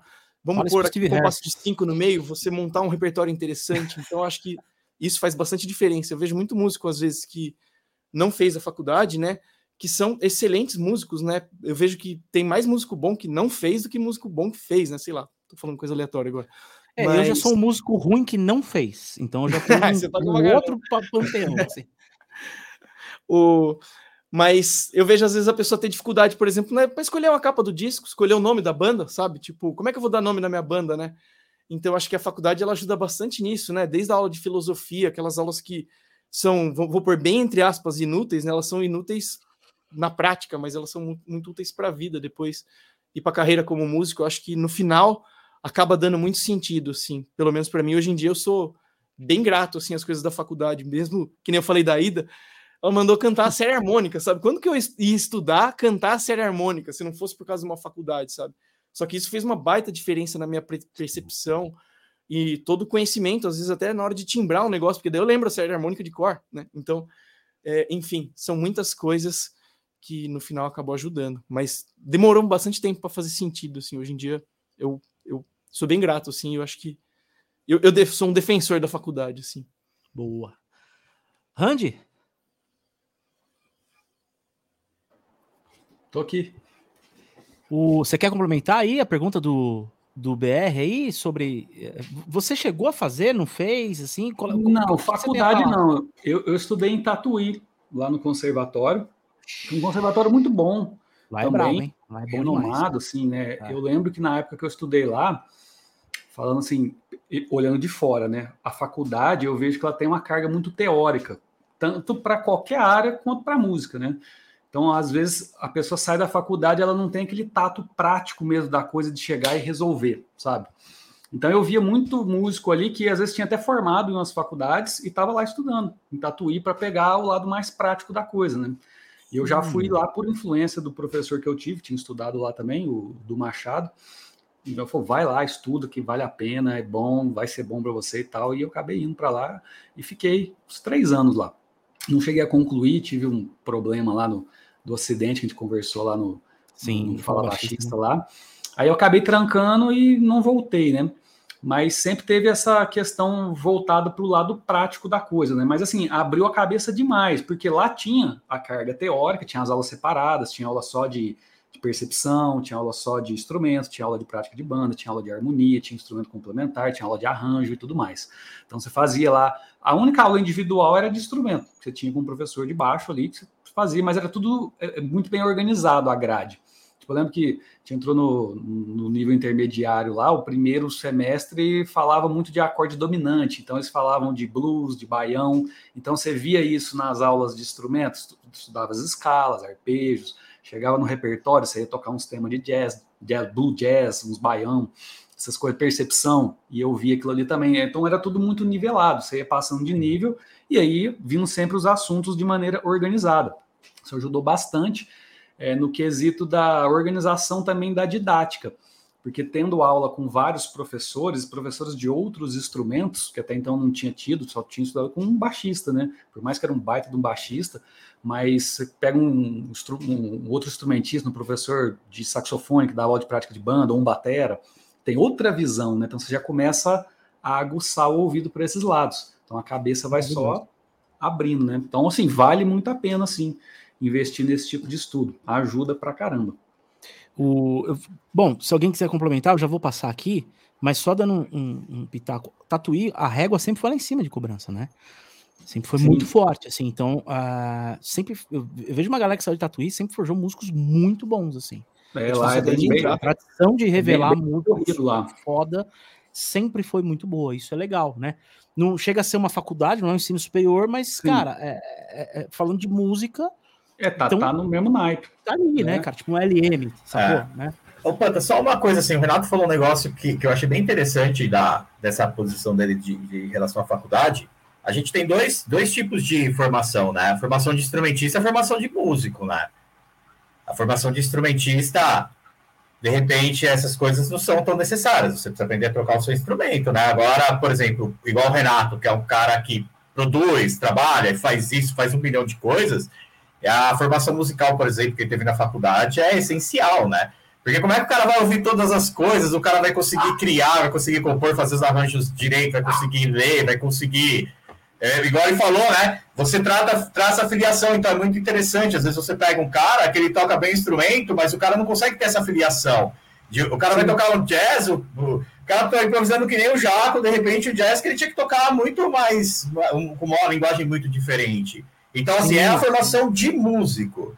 Então, assim, eu acho que quem faz uma formação de faculdade, geralmente, como no caso o Renato fez, por exemplo, ou o Diego mesmo fez em Tatuí, que era uma formação que, apesar de ser prática, ainda era uma formação meio formal, vamos dizer assim, é uma formação de músico, né? Não de instrumentista, sacou? Eu acho que essa, essa é uma diferença que a gente às vezes pensa, que aí é a opção que o cara pode ter, né? Ah, eu quero tocar baixo, meu. Então, beleza, cara, você baixo. É, eu, tipo, o meu caso, é. sim, é muito engraçado, porque eu sei que eu e o Dan, a gente se formou junto no, no, no em 2006, 2005, 2006, na, no IBT, né? E, e eu de lá para cá eu fui muito de estrada, bicho. Então, para mim, tudo, a minha didática, cara, uh, eu estudei pra caramba. E eu lembro quando eu entrei na MT, o Dan sabe dessa história. Eu entrei logo no módulo 6. Assim, o Newton me jogou lá na frente. Assim, e ele chegou para mim e perguntou: Você já estudou com alguém? Eu falei: Não, mas como é que você sabe isso? Porque eu pergunto muito. Eu tocava com caras é. que estudavam no IGT, tipo, que já sabiam pra caralho de harmonia, tudo assim, e eu colava nos caras, falava: O que, que é campo menor melódico? O que, que é campo menor harmônico? Eu já ia atrás. E não tinha computador. E quando eu entrei, eu gabaritei a prova de entrada lá. Então, assim, para mim foi uma coisa muito de estrada, mas eu gostaria muito, uma parada que eu, eu não tive a oportunidade de fazer na minha vida, foi uma faculdade de música eu sinto esse gap, sabe? Um buraco assim que você fala no teu jogo, você fala, pô, eu, eu me sinto um cara até às vezes completo, eu consigo tocar muitas coisas, porque, pô, toquei desde do, do, do Symphony X até Axé. Entendeu? Em 20 anos de carreira. Então, foi desde Symphony X até Axé. Mas mesmo assim, eu sinto essa, essa falta. E uma coisa que eu acho muito legal em todos vocês, que eu admiro muito, é que vocês, além de ter essa bagagem, vocês põem em prática isso de uma forma muito legal. Então são caras. É, assim, não tem como desvincular, né, cara? Tipo, é, é, esse, é... esse, aprendizado prático, né? Então, é, isso é, é, sempre importante, né? Esse aprendizado prático que a gente tem, porque acho que todos nós aqui, mesmo os que fizeram faculdade, a gente vem nessa linha de, de também de, de estudar instrumento, que nem doido. Eu, por exemplo, estudei baixo a vida inteira, cara. Eu fui fazer. Meu mestrado é sobre cravo, meu, sobre método de composição em cravo, saca? Aí eu resolvo tudo no contrabaixo. É. Sabe? Eu, os caras olham e falam assim, como é que você consegue resolver partimento no baixo? Eu falo, cara, porque eu sou baixista maluquices dele, nos vários ele, ele faz uma parada que ele se enfia e ele consegue sair bem, né? Isso que é legal. É, então. é muito bacana. E o pessoal fala, você tem que tocar piano. Eu falo, não, cara, que toca piano, eu toco contrabaixo, meu irmão. Se eu não resolver. Eu, igual quando eu fui estudar com o Mozart também. Com o Mozart era engraçado. Nossa. Tinha 10 caras na sala de aula, 10 guitarristas, eu ia com meu baixo de 6 cordas. Aí o Mozart falava assim pra mim, pô, mas afina que nem guitarra, pelo menos você consegue fazer o shape. Não, não, eu sou baixista, meu. Se eu não conseguir fazer no baixo, não serve pra mim, cara. Sacou? Me inventa afinação de terça, deixa tudo em quarta aqui, tá tudo deixa certo. Deixa tudo em quarta, vai ficar lindo. Aqui, não mexe nesse dom. Pelo amor de Deus, é tipo isso. Sem chance. O. Mozart, a minha maior fonte de inspiração não é nenhum baixista. De harmonia. É o Mozart. Eu engoli tudo do Mozart, assim, estudando. Então, toda a minha concepção didática, ela vem da MT, que da fase antiga, né? Fase que era uma, tinha uns, caras foda, e que tinha essa organização didática, principalmente de harmonia, vinda do Mozart. E é muito engraçado, porque a gente aprende muito com um cara de outro instrumento e isso, de repente, forja a tua carreira como professor, cara. É muito louco, né? Porque, querendo ou não, indiretamente, né, a gente absorvia tudo, era o, o diretor pedagógico da escola inteira era o Mozart Mello. Sempre foi, na, pelo menos na nossa época. E foi um bagulho muito louco. E o, a falta que a faculdade me fez, que eu sinto, é o seguinte: eu comecei a dar aula em 2003 tinha três anos de contrabaixo, meu primeiro aluno. Então eu já entrei na MT pagando, as minhas aulas já pagavam a MT. Legal, pô, bacana. Mas eu sinto que eu poderia ser um professor melhor mais cedo. E não demorar tanto para eu falar, pô, agora minha aula tá legal. Então, tal, uma coisa que com certeza ia fazer é encurtar, não encurtar o caminho, mas ia me deixar mais preparado antes para dar boas aulas antes. E aí é o handicap que o, que o, que o Tavares está colocando em pauta, que é muito interessante, cara. Então eu demorei muito para para chegar e falar, pô, hoje eu consigo dar uma aula boa, dominar qualquer tipo de aluno, chega o aluno que quer tocar não sei o quê, ou outra coisa oposta, né? E eu acho que a faculdade fez essa falta para mim, né? Ô, Dilson, eu agora perguntando para ti, cara, você também dá aula para caramba aí e tal. É, você chegou a ter algum estudo de faculdade? Isso fez falta para ti? Você sentiu que isso poderia te ajudar a dar aulas também? Então, eu também não fiz é, faculdade, eu também sinto falta de ter feito. Eu cheguei a tipo prestar USP, só que era baixo acústico, né? E tal. Eu apanhei um pouco na prova, apesar de ter estudado um pouco antes de, de fazer a prova, acabei não passando e tal, mas eu, eu, sinto, eu queria ter feito, assim, hoje eu olho e queria ter feito, mas como você falou, eu dou muita aula e tal, só que eu acho interessante que os alunos que chegam até mim, eles vêm procurando alguma coisa específica, eles vêm, eles vêm procurando o que eles me vêm fazendo, sabe? Então, tipo, eu tenho um aluno, e é engraçado que não é pouco, que eles chegam na aula perguntando o que, que eu pensei para fazer tal música da string, por exemplo, sabe? Então, acho que é, eu consigo atender as necessidades deles muito baseado nos gostos pessoais. É claro, né? Tem muitas. A maioria das coisas, na verdade, são universais, né? Você vai. É, o nome das notas e, e, a técnica e tudo mais é a mesma para todo mundo. Eu tenho muito aluno que me procurou também que toca na igreja, etc. Eu né, não, nem religião eu tenho, na verdade, mas é, eu consigo eu consigo ajudar esses alunos também, sabe? Então, a, a, procura que eu, que eu, que eu tenho é, é, mais essa, sabe? Mas eu acho que muito do que eu aprendi, pô, eu já fiz aula com o Diego aqui, eu já fiz aula com o Renato, inclusive o Renato é engraçado porque eu falo com ele, ele me responde, e dali três semanas eu falo, não, vamos marcar e tal, porque por causa de tempo mesmo, né? É, e assim, eu, eu procuro as, as coisas que eu vejo que estão me faltando naquele momento e e procuro ajuda para aquilo e, ah, beleza, consegui resolver isso. Eu vejo o próximo assunto e vou correndo atrás desses assuntos. Mas eu, eu penso muito parecido com o Fernando nesse lance também de tipo, eu preciso resolver isso no baixo, sabe? Eu fiz aula de piano um tempo porque eu queria tocar piano porque eu tava com vontade de tocar piano mesmo, mas não tipo, ah, falam que baixista precisa tocar um instrumento que mexe mais com o registro agudo, para senão você vai ficar com deficiências no ouvido e tal. Não, é porque eu queria tocar piano mesmo. Mas o meu instrumento principal é o baixo e eu tento resolver as coisas. Tipo, às vezes eu ouço um tema, alguma coisa que não é tocado no baixo, eu tiro ele no baixo, vejo como ele funciona no baixo, analiso o que foi pensado em termos de escala, etc., no baixo. Eu acho que me, me funciona melhor assim, sabe? Maravilha. Renato não fez pergunta para ninguém ainda, Renato. Eu queria que você botasse alguém na parede aí. Eu gosto que você põe umas perguntas capciosas aí. Olha, não sei, hein? Não sei muito o que perguntar. Vou pensar então, hein? Você tá, você tá mais calmo, né? Ultimamente, né? Pô, mas é, a fama de encrenqueira é ruim, né? Também. Não, tô brincando. Tô brin... Ó quem tá falando. Ó quem tá falando de você. Se pegar não, eu encrenca só no Facebook só, mas daí eu tô, parei de entrada aí. Tá resolvido, sem encrencas. Ai, meu Deus do céu. Tem alguma pergunta para alguém aí? Hum, não, mundo, não, agora não. Deixa eu pensar, deixa eu pensar. Eu só queria complementar um negócio sobre o negócio da faculdade, que eu, eu fiquei favor. pensando aqui enquanto vocês falavam. O... tem, tem realmente essa questão de não ser uma coisa tão prática assim, né? E existe isso mesmo. É, hoje, inclusive, tem alguns alunos que me procuram depois de ter feito uma faculdade para se especializar no baixo. Acontece com, Sim. às vezes, pessoa que saiu do Souza Lima, da Santa Marcelina, e, e, teve de outras faculdades também que a pessoa se formou, e aí queria, meu, quero me organizar artisticamente para eu ter uma personalidade, né? Porque a faculdade também ela trabalha bastante isso, né? A base das coisas. Então, por exemplo, eu aprendi a parte da leitura tal, mas quem sou eu como músico, né? O que, que eu não vou fazer, né? Que nem isso que o Dilson falou é muito importante ele desenvolveu o estilo dele, as pessoas vão procurar pelo estilo dele, não é aquela pessoa que vai se adequar a tudo, né? A faculdade ela meio que molda as bases para você ter os fundamentos, né? Mas depois da faculdade tem que fazer, tipo, baile pra caramba para aprender a prática do, do, do groove mesmo, de tocar na noite. E as aulas foram melhorando com eu da aula também, porque é, que nem você falou de você poderia ter dado aulas melhores, eu dei aulas horríveis, cara, por causa da Sim. faculdade. A gente Porque, olha lá para trás, aconteceu? acho que todo mundo tem esse feedback, de olhar lá para trás e falar, puta, minha aula, nossa, era muito ruim, né? Isso, é, a gente tem isso daí.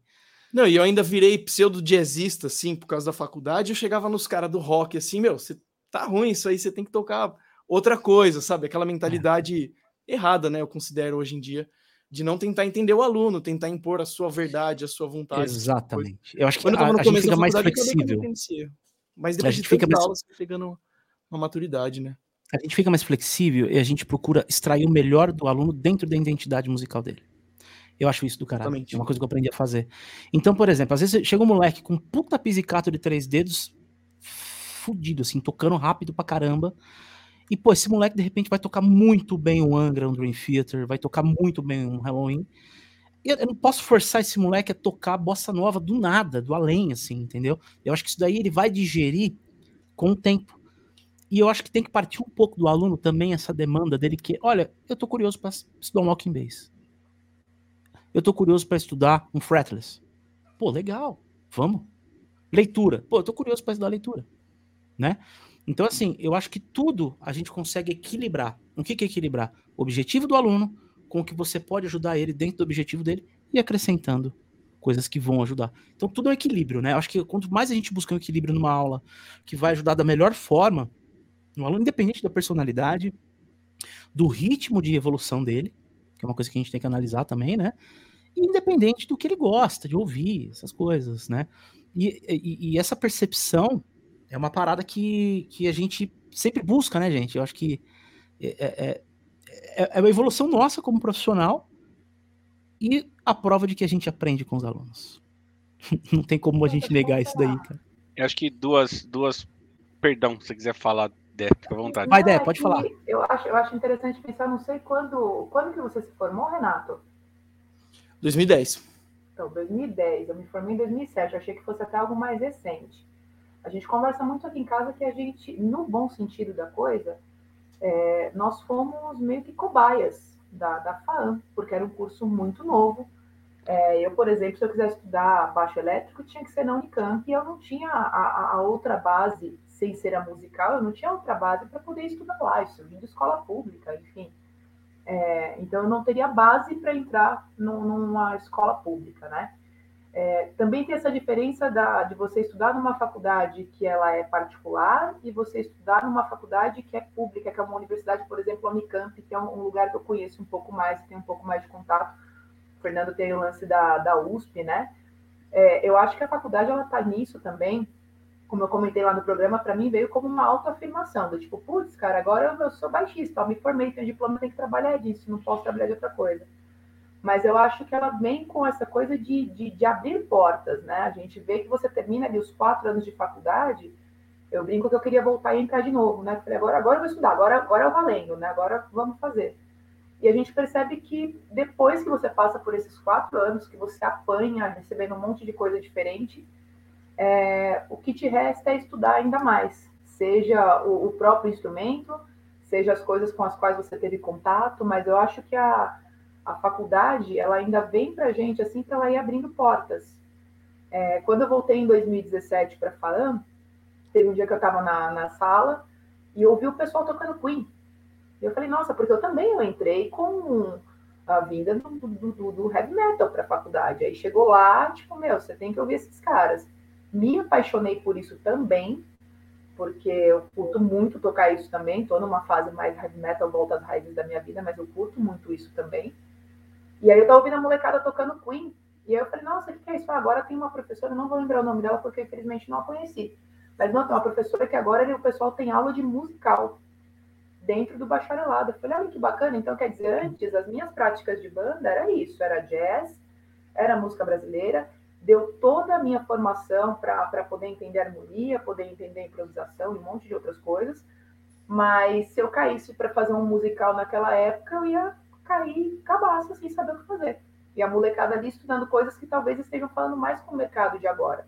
Então, acho que os, os cursos todos, é, até onde eu sei, inclusive na Unicamp, nas, nas é, universidades públicas, eles estão pensando sempre por uma reformulação até porque eu tenho um professor que foi meu professor e hoje em dia está na Unicamp, né, que é o Paulo Tiné, que fez a orientação do Ivan e, e, é professor lá na Unicamp, todos esses cursos eles estão sempre passando por uma reformulação né, do que, que é importante para você ser um músico, uh, o que, que é importante a faculdade explorar, quais são as deficiências que ela precisa suprir, porque a gente não tem um, a gente não tem busca na escola direito, a gente não tem, às vezes a gente tem pessoas que entram muito cru dentro da faculdade, tem outros que entram já tocando muito e sabendo muito. Então, acho que a faculdade ela vem para abrir a cabeça da gente também, né? Por mais que tenha tido defeitos, de repente na formação a gente percebe que tem coisas diferentes, mas a faculdade ela vem para abrir, né? Para mostrar que a gente tem muitas outras possibilidades é, junto com o instrumento para poder trabalhar também. Show, show. Eu queria, enquanto o, a gente espera um lampejo no Renato para vir a pergunta Cara, aí, eu tô pensando vir essa força do além, ela vai chegar uma hora. Ele tá jogando Minecraft. É, ele tá, ele tá, é, tá jogando Minecraft. Eu vou perguntar pro Dan. Eu vou perguntar pro o, o Dan, só é, pra galera. Bom, você se formou lá em 2006 na MT, né? E foi, foi para cover baixo e como que foi? Você entrou logo na sequência na faculdade? E, e como é que foi esse, esse relógio aí, o, o time teu para entrar na faculdade? Foi logo na sequência ou você esperou um pouquinho? Não, foi, foi logo na sequência. É, eu ainda estava meio, acho que na, na época da MT, se não me engano, ainda estava meio que na faculdade de engenharia que eu fazia. Ô, louco, não sabia disso. E, é, eu fiz três anos e meio de engenharia. Porra, Essa é nova. Fora meio ano antes. É, fora meio ano antes ainda. Eu entrei na Mauá, ah. fiz meio ano de mecatrônica na Mauá, parei por causa Putz. da música. Eu tinha uma banda que viajava direto para mim. Electra? De... Não, era uma banda de country, antes da Electra. Ah, antes da Electra. E, é, e aí a gente viajava para Minas direto, que é onde, onde pegava mais. E ainda tinha aquela coisa do, ah, não, você tem que fazer uma faculdade, né? Música, não vai dar certo, né? Os pais, né? A pressão. Aí, beleza, aí eu transferi para Santos e, e, e, entrei numa faculdade, numa engenharia de telecomunicações. Meu pai tinha uma empresa de, que cuidava de torre de telefonia, então já fui naquela área, eu gostava da engenharia e tal. Mas quando chegou lá para o terceiro ano, eu já não estava aguentando mais, já, já não dava, comecei, ficava muito específico, muito pesado, assim. E aí eu chegou uma hora que eu não aguentei mais. Eu continuei tocando, aí já tocava na noite já, já fazia, acho que eu já tocava na noite com a Electra. Sim, já. quando eu te conheci, você tava fazendo, você fazia gig tipo três, quatro vezes por semana com a Electra. É, a Electra, dessa, assim. inclusive a Electra voltou agora, a gente voltou. É mesmo, agora, bicho? É, reestreamos semana passada, semana retrasada. Nossa, que legal. E que é uma banda que toca eletrônico, né? Tipo, sim, sim. Lasgo, é, do Buiu, essas coisas bem eletrônica mesmo. Do Buiu, é do Buiu, é, do Buiu. Do Buiu, do Buiu. É do Buiu. A gente abriu o show dele até, inclusive. E a gente tinha um DJ na banda mesmo, que trabalhava junto com o Samples, tudo. E e aí eu, eu parei, é, é até engraçado, cara, porque eu morava a duas quadras da, da faculdade de, de engenharia. E para mim era uma desgraça acordar 10, a aula era 8 horas, acordava 10 para as 8, levantava, não aguentava, velho, não queria ir de jeito nenhum então. Aí eu tra tranquei a faculdade, me formei lá no, no MT e fui fazer a FAAM logo depois. E aí, meu, pegava, acordava às 5 horas da manhã para tomar banho, pegar o fretado para subir para São Paulo. É. E eu ia na maior vibe, velho. Eu ia animadaço tá para a faculdade de música, tá ligado? Quando a gente vai na Voltava, dava aula direto. É. E aí foi isso, foi logo depois do MT, então eu já, emendei, já emendei na, na FAAN, aí terminei a FAAN, acho que uns seis meses no máximo, aí eu fiz a pós da Santa Marcelina de Canção Popular, que era o Sérgio Molina, que era o que, que organizou tudo. Eu tive aula com o Sidney, que é o irmão dele, o Sidney dava uma matéria dentro dessa pós também. Você e... fez essa pós? Legal, hein? Fiz, cara. Legal demais. Legal, legal demais. pra caramba. Foi um ano e meio essa pós na Santa Marcelina. E aí, aí quando acabou, eu falei, bom, agora já, já estudei os diplomas, tudo, agora eu vou lascar no baixo. Porque tem um pouco disso que a gente estava falando. Quando você está na facul, você pega muito, parece que você pega menos no baixo. As aulas práticas com, com instrumentos são bem, são poucas, pelo menos na, na FAAN, né? Acho que o pessoal que fez a, a, como é que é o nome da outra que todo mundo fazia também? Que, Santa Marcelina? Não, aqui era, acho que na, na Consolação. Nem era, não, nem sei, depois que virou faculdade, que virou curso mesmo de faculdade.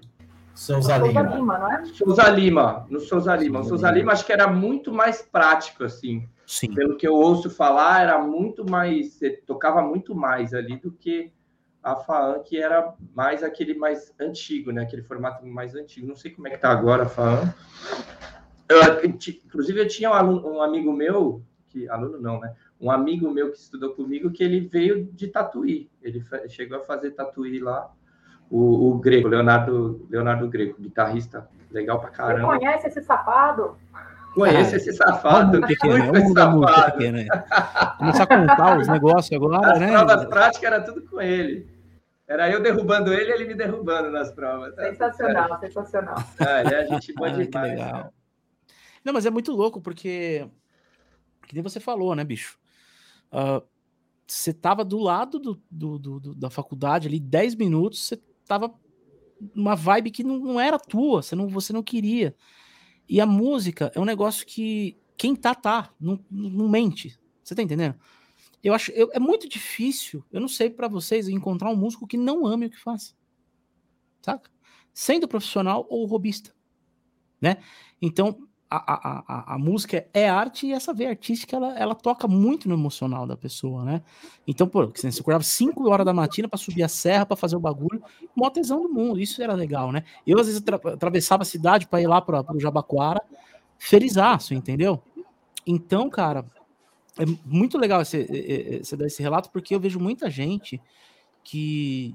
aluno mesmo, né? Que, pô, meu sonho era fazer isso que você faz, sabe? Porra, eu tenho um sonho de, de tocar num palco que nem você faz, eu quero tenho um sonho de dar aula que nem você faz, né? Não eu, todos nós, né? No caso, o Renato, o Randy, o Tavares, a Bermudes, o Ciúde também. Então, tem muita gente que queria estar fazendo o que a gente faz. Você sente que a pessoa tem aquela vontade e muitos deles estão puto no trampo, não, não gostam desse mundo corporativo, assim, essa coisa, né? Eu vejo muito caso. Eu acho que vocês devem ter pegado muitos alunos assim, né? O, o Randy, já aconteceu contigo também? Você vê aluno que não é doido para ser músico, assim, mas Sim, não consegue? muitos, né? A maioria, na verdade, que eu dei aula até hoje, não eram assim músicos profissionais, né? Já tive alunos assim, mas a maioria era mais como um hobby, né? Um hobby mais sério, né? O cara queria aprender a tocar e tal, fazia um som no final de semana com os amigos ali, vez ou outra acontecia de tocar, o cara ficava realizado pra caramba, assim, sabe? É, é. bem massa poder participar desse tipo de formação, de uma, ensinar né, os caminhos para uma pessoa que quer trilhar ali. Eu acho que, eu, acho que é a parte mais legal de você dar aula, né? Sem falar que é o tanto que a gente aprende ensinando, né? Você sim, compartilha, sim, você sim. recebe tudo em dobro, né, cara? É legal demais. Então... Moldando essa pergunta para o Tavares. Tavares, você Opa, chegou tá. a tirar um músico. Oi? Deixa eu só, só um negócio que você acabou de falar aí. Eu lembrei, é, só pegando esse gancho. Hoje me mandou uma mensagem, me mandou uma mensagem, um amigo meu que é, que é baterista, que na verdade ele foi meu primeiro professor de música. Eu comecei tocando bateria com 16, 16 anos e ele foi meu professor de, de bateria. E ele se formou na, na Católica aqui em Santos, que era uma faculdade de música que tinha, na, na época era só licenciatura. E hoje, e aí ele é, foi, tocou bastante tempo, aí depois eu, eu fui para baixo e tal, e, e aí uns 5, 6 anos atrás a gente começou a tocar junto, eu, faz, eu tocando baixo, ele batera e tal, fizemos umas gigs e ele deu uma parada que ele tava, tava precisando de grana e tal, e tinha, tava meio devagar para ele, ele entrou e, come, e virou enfermeiro. Ele fez um curso técnico, virou enfermeiro, hoje ele é enfermeiro cirúrgico lá da, da parte cirúrgica lá da Santa Casa, que é o hospital mais conceituado daqui. E hoje ele, hoje ele me mandou mensagem, pô, velho, tá rolando as gigs aí, como é que tá com esse negócio? Eu tô com maior saudade de tocar e tal. Você vê que a, a, música, você pode abandonar a música, mas a música não te abandona, velho. Ela te pede de volta um tempo jeito. depois, né? Cara, uma vez músicos, é. sempre músico, né? Não tem jeito, Exatamente. cara. Exatamente. Exatamente. Ô, Tavares, você já formou um aluno que veio não profissional, ele saiu, foi, virou profissional? Já aconteceu contigo? Já, pô. O professor do IBT hoje foi meu aluno, né? Durante muito tempo. Então, ah, é? é quem, quem que é o. Vitor. Kutlak. Vitor ah, é sensacional. Esse moleque, eu peguei o Vitor e nem sabia o que era o baixo, né? Eu lembro dele molequinho, legal, cara. Ele tinha acho que 14 anos de idade, 13 anos, sei lá. E aí ele veio com a turminha dele lá fazer aula de baixo. Vitor sensacional, músico bom pra caramba, assim. E legal. Ele é o primeiro que eu lembro. Tem outros que a gente, assim, tipo, o primeiro que vem na cabeça, assim, porque ele é super bem, super bem sucedido na área, assim, ele toca se bobear, toca até muito mais do que eu, né, mano? E aí. Eu lembro até hoje, uma vez, teve uma formatura na, no IBT que tava, tava o Mozart de um lado e minha esposa do outro, assim. Aí meu aluno começou a tocar. Aí os dois viraram pra mim e falaram assim. Aí o Mozart do lado falou: Caramba, esse cara toca pra caramba. Aí minha esposa virou e falou assim: Caramba, ele toca melhor que você, né? Aí eu falei assim, né? De cada lado, né? Aí eu falei assim, cara, obrigado pelo elogio, né? Porque se ele foi meu aluno, o cara tá se formando, então ainda bem que toca melhor que eu, né? Então quer dizer que o trabalho foi bem feito, né? Sim, sim. Então... É legal a gente ver os monstrinhos, né? Você vê que. É, é que os caras são muito absurdo, né? Ah, e, e, aí, eu tive, eu tive vários alunos, por exemplo, que, que tocam absurdamente, fazem várias gigs, né? Tem uns que, justamente isso que a galera fala, né? Às vezes o cara tem uma vida já meio estabilizada numa profissão e o cara toca, mas não sai da profissão, né? O cara faz, toca com um é. monte de gente, mas continua meio aquele emprego meio período. O Zappa tem uma frase muito interessante no, no livro dele, na autobiografia dele, que ele fala assim: se você quiser ser compositor, ele te dá cinco passos. Aí tem vários passos lá que ele dá, mas o quinto é o melhor. Ele fala assim: arruma um emprego em meio período. Aí ele fala. E, e aí ele depois escreve, né? Ele fala que o emprego meio período dele, por exemplo, é a banda de rock, né? O Zappa é um compositor de música clássica. E a banda de rock, ele fala claramente no livro. Ele fala assim, cara, minha banda de rock era o que sustentava minha composição, sabe? Tipo, era meu emprego meio período. Tá é engraçado, isso, né? né? Você pode ter emprego meio período, né? O meu é de músico, o meu é de me peguei de músico, né? Porque eu sou professor, né? Só dar uma passada aqui no, no, no superchat, aqui no, no, chat, né? O Samuel tá por aí, o Maurício Santos, Marcelo Preto, dando um salve pro Renato aqui, CN Júnior, muito legal a live. Temos um professor, um grande mestre do Rio de Janeiro aqui na live assistindo a gente, Davi, Davi. Mota, grande Davizão. Davizinho né? Davi, é sensacional esse O Davi é sensacional, grande Davi, mano, mano, cara, Sou fã você, dele. Fã você dele. Tá de boa? Se tiver de boa, eu te mando o link, você entra aqui, a gente faz esse mosaico com oito aqui. Vai ser do caralho você entrar aqui Sim. também, Davi. Eu já te Cara, mando o link aí. Eu, eu, queria depois que você terminar, complementar um lance que o Fernando falou ali. Já pode mandar, que vou mandar o link para lance de, de alunos, né? Que você pega um aluno desde o zero e ele vai e entra para a parte profissional. Eu tive uma aluna, cara, muito legal, na época que eu dava aula presencial numa escola lá na minha cidade, que ela foi longe, ela ficou uns cinco anos estudando lá depois foi trampar também profissionalmente, até hoje ela toca, depois ela foi para outras áreas, foi trabalhar mais com cerimônia de casamento e tal, mas ela manda muito no baixo. E aí rolavam os festivais do Pixinga, né, naquela época, uns anos atrás, e rolou na minha cidade, né, teve acho que umas três edições. Eu lembro que na última edição tava tipo assim, o Pixinga que tinha dado aula pro Du Machado, que estava organizando eu, que fui aluno do Du. E a Aline, que foi minha aluna, cara. Muito eu fui nisso aí. Caraca, bro. Seu, Dilson, Quatro gerações. Sim. Quatro gerações. Pois é, tudo muito lá no mesmo evento, cara. Legal pra caramba. Muito bom, muito bom. Renato, baixou alguma entidade aí? Temos uma pergunta ou não? Não, vou perguntar para a Dé sobre o TCC que ela fez, porque eu lembro quando eu fiz meu. Só para contar a história para a galera, eu fiz meu TCC sobre o Nico Assunção. e sobre um solo dele que eu transcrevi. Eu lembro que na época eu fui procurar as informações e não tinha absolutamente nada, só tinha uma coisa na internet, que era o, o TCC da Dé que ela fez sobre, acho que foi a, a, a biografia dele, né? E queria que você contasse como é que foi para fazer isso na época, onde você achou as informações, porque eu tive extrema muita dificuldade para achar. E também você falou que gosta bastante de rock, assim, queria saber como é que foi essa transição de tocar jazz, depois fazer um negócio sobre Nico Assunção e hoje em dia tocar mais rock de novo. Como é que é isso aí? Então, na, lá em 2006, quando eu comecei a, a, escrever sobre o Nico, cara, começava que eu não tinha nem internet, eu tinha internet de escada em casa. Então, pesquisa, já não, não tinha vídeo no YouTube, não tinha, era tudo mato, né? não tinha nada. E eu lembro que aí eu fui atrás do Newton, porque eu comecei mais ou menos nessa, porque eu tinha feito aula com o Newton, parei, e aí quando eu que ano que você fez? Desculpa interromper. Qual foi o ano que você fez com o Newton? Eu tinha 17 anos, isso foi há 10 anos atrás. Não, 17, quantos anos eu tinha, gente? 90 e do 99, 90 é. Ah, foi 99, antes, foi antes de, de, de mim e do Danilo. 2000, é, foi por aí. Fez 2004, 2005, né? Mas foi isso. Eu tinha, acho que eu tinha 16, 17 anos. Meu pai me levou na casa do Newton. Eu falei assim: eu vou deixar você com esse cara, eu nem sei quem é, deixa ele lá. Aí ele se apaixonou pelo Newton também, com esse homem. Aqui, ó. Não dá slide, pelo amor de Deus. Né? Não dá slide. Eu vou sonhar com isso. É, é. Gente, lá ele tinha o Ozzy ainda, quando vocês chegaram a conhecer o Ozzy um Rottweiler preto que tinha. Que não, não porque eu peguei aula com ele, a gente pegou no MT. No MT. O Pedro, o Pedro Carvalho conta histórias, né? O Pedro Carvalho Pedro conta a história do, do Ozzy. Pedro Próximo foi... convidado do Fala Baixista. Pedro Carvalho, Fala Baixista 104, ah, semana que vem aqui. Legal. Daqui uma semaninha. Nós fomos contemporâneos ali de, de faculdade, fomos nos conhecemos na faculdade. Eu estudava com o Newton, mas não conhecia.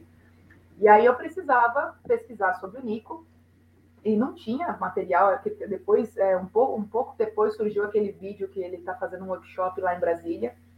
E aí eu comecei a vasculhar. O pessoal, ele fez o workshop lá em Brasília. Aí eu ficava tentando e gastando muitos dinheiros ligando para a escola de Brasília, lá para o conservatório, para tentar conversar com as pessoas. E aí fui falar com o Newton lá no MT. Porque quando eu fui estudar, foi o Newton que mandou fazer faculdade. Eu falei, cara, o que, que eu faço? Eu vou estudar no MT ou eu estudo com você? Estou com um dinheirinho, o que eu faço? Ele, vai fazer faculdade, vai estudar. E aí por isso que eu fui para a FAAM. E aí eu fui atrás do Newton, o Newton me levou para a sala do Pixinga, e aí o Pixinga falou: Eu tenho contato do Neco, que é o irmão do Nico. Eu falei: Eita, então lá vamos nós, né? E aí eu consegui marcar uma entrevista com o Neco. Foi um, um, um domingo à noite, eu e o Ivan fomos para casa dele. E aí ele me deu os três CDs que eu tenho aqui do Nico. Tenho três, tenho tem o do. Nossa, tem os três aqui, me fugiu o nome agora dos três, mas tá guardadinho aqui com carinho. E aí ele me deu uma entrevista contando tudo sobre o Nico, como que começou, como que era, como que não era. Me deu contato da Rossana, que era a, a esposa do Nico. Aí também consegui contato com ela, ela morava fora, consegui contato com a Mariana, que era filha dele. E aí fui conseguindo construir essa rede. Conversei com, com músicos que tocaram com ele na época, para poder contar e saber um pouco mais sobre ele. Então eu queria muito ter feito na época algo que fosse mais direcionado para música, mas é algo que eu acho que eu não teria tanta base para fazer. Tanto que o, o meu projeto de, de mestrado, que chegou a entrar na Unicamp, mas deu uns problemas burocráticos, eu acabei perdendo por uma bobagem mas o mestrado ia ser em cima disso, ia ser uma continuação. Não sei do que vai ser, se vai ser para a área da educação musical ou com o Nico, que eu ainda tenho muita vontade de estudar. E aí eu acabei. É, rapidinho. Temos aqui, diretamente do Rio de Janeiro, professor Davi Mota aqui com a gente. Aqui assim, ó. Oh, aí sim. Fazer é, Aqui, Seja bem-vindo, mano. Estão me ouvindo aí, legal? Perfeito, perfeito. Desculpa, Dé, pode concluir aqui, aí eu já passo pro Davi aqui. Não, e aí foi isso. Eu acabei fazendo um trabalho de biografia mesmo, né? E que, que depois eu fui ver que começou a aparecer em várias outras, né? Eu brinco, eu falei, eu ainda não tenho mestrado, mas eu sou citada até mestrados, doutorados e tudo mais, porque não tinha esse levantamento, né? A gente tinha um pé solo dele, mas que, que, que não tem, ele tem as frases, dá para a gente entender muita coisa do, do, de como ele pensava, né? Mas não, não tinha algo mais sobre, sobre o que tem lá no TCC, né? Que, que fala um pouco sobre a história dele, de com quem que ele tocou. Eu lembro que na época foi difícil até para levantar discografia, era difícil a gente conseguir. Eu descobri que ele gravou com a Xuxa. É. Eu já ouvi ele com a Assunção quando era pequena. Então foi, foi muito legal para poder descobrir, assim, e, e, ao mesmo tempo foi muito triste porque era um cara que, que, eu, que eu descobri e, e me apaixonei e não podia né, é. ter contato ali. É aquela coisa, é como se você conhecesse, é tão próximo, parece que é alguém que você né, vai ligar e vai trocar uma ideia e não vai rolar. Então, Alguém lembra da história do Lá bemol dele, da cover baixo? Vamos lá, bemol. Oh. Tá todo mundo discutindo, uma galera. Ah, o Diego ah, lembra. Você lembro lembra Não lembro qual cover, o Davi também. Eu lembro, mundo, foi... Um monte de músico foda. Puta, que nota que a gente põe aqui pra achar. Aí ele sentado lá. Do Vamos nada. Bemol, né? Pum! Matou. Pô, eu só lembro dessa história do Lá bemol. É, acho que foi Maravilhoso. a edição 7 ou 8, que era ele na capa. Era a edição dele, verdade. 7 ou 8. Perfeito. Muito bem lembrado. Muito bem lembrado. É, de... Desculpa, pode concluir é, é, é aí sobre o Nico, acho que foi isso. Assim, acho que acabou é. sendo bem citado né, e, e, usado. Eu fiquei feliz por causa disso. Aí depois vieram vários outros trabalhos aí, aí eu acho que aprofundando mais na questão musical, da improvisação. E, e meio que esse trampo serviu de base. Eu fico muito feliz quando associam o meu nome. O, meu, o TCC foi feito sobre ele. Ah, aí eu gravei depois. Eu tenho mais coisa dele para gravar, mas acabei gravando a Pacatatu com o Tianão também depois. A gente tocou Nico na nossa agenda foi, do Fala Baixista, não foi? A gente, tocou, a gente tocou a minha música, que é junto com a Pacatatu que eu lancei nesse Verdade, nesse verdade, cinco, verdade, né? verdade, verdade. verdade. Exatamente, você tinha, exatamente. Você tinha falado, só para não estender muito, que eu falo para caramba, você falou dessa, de, de, de né, vir do rock, ir para o jazz, para MPB e voltar para o rock. Cara, eu, é, eu não consigo fazer muitas coisas ao mesmo tempo, eu sou meio focada, igual agora eu tô bebendo demais no Maiden e aí desenvolvi várias coisas por causa do Maiden. Tô curtindo muito essa fase, que eu acho que é uma coisa que eu sempre quis fazer. tá tirando puta som, viu? Tá bem legal. E fazendo isso com outras mulheres, assim, é, tem, mexe com outras paixões minhas também, assim, que, que, é muito importante para mim hoje em dia. Mas eu tento focar porque eu curto de tudo. Eu tava ouvindo com a minha pequena esses dias de Jamiroquai, a gente pirando, eu falei, nossa, dá vontade é. de tocar umas coisas não, peraí, volta porque não está dando tempo de falar tudo, então toca uma coisa. Então, para mim, essa transição é, foi sempre muito natural, porque eu sempre curti muito. Então, a primeira vez que eu ouvi Jaco, eu falei, nossa, esse é o Jaco, que demais. Aí eu fui ouvir, falando de outros instrumentistas, meu, eu amo Miles Davis. amo, de paixão, assim, lance muitas coisas de improvisação, quando me falavam assim, quem que você se inspira? Eu falo, oh, Miles Davis. Ih, não é baixista, né? Quem que eu vou falar? Então, para mim, é bem natural essa, essa transição, porque eu escuto mesmo, é lógico, são, é de época, né? Mas eu curto todas essas coisas. Eu acabo tentando focar, porque senão dá vontade de tocar de tudo. É, é verdade, tem que ter esse foco mesmo, né? tesão muito é. forte, né? Não tem como a gente escapar, é muito bom. Galera que está assistindo, uma... deixa eu só pedir um, um, um, fazer um pedido para a galera. Mandem print nesse mosaico histórico do contrabaixo. Hum. Oito mestres do baixo aqui. Esse, e mandem print, sai marcando todo mundo no Instagram. Então vamos encher o saco dos oito. Podem dar print aí. Por Olha favor. aí, Gilson Silva, Renato Leite, Diego Randi, Davi Mota, Danilo BR, Fernando Tavares, Deber Moods. Pode dar print aí, aproveita, manda o print e sai marcando todo mundo aí para deixar na história esse, essa edição de hoje. Essa edição de hoje. Eu queria dar as boas-vindas pro Davi Mota. Vamos, vamos. Davizão, obrigado, mano. Do nada aí, a gente conseguiu fazer você chegar junto com a gente. E, meu velho, como que tá? É, como é que tá os trampos com aula aí? E eu já vou deixar uma bucha para você. Você vai fazer uma pergunta, você vai fazer uma pergunta para alguém da mesa aqui, escolher alguém. Com a palavra Davi Mota. Muito obrigado aí pelo convite. Tá dando uma cortada da visão? Assistindo a live desde o começo, né? Eu cheguei atrasado, mas aí. Opa! Tá indo. Tá ouvindo, tipo Symphony X e Dream Theater. Alô, é, teste, tá, 7 por, tá 7 por 8, 9 por 8 aí, mas tá rolando. É.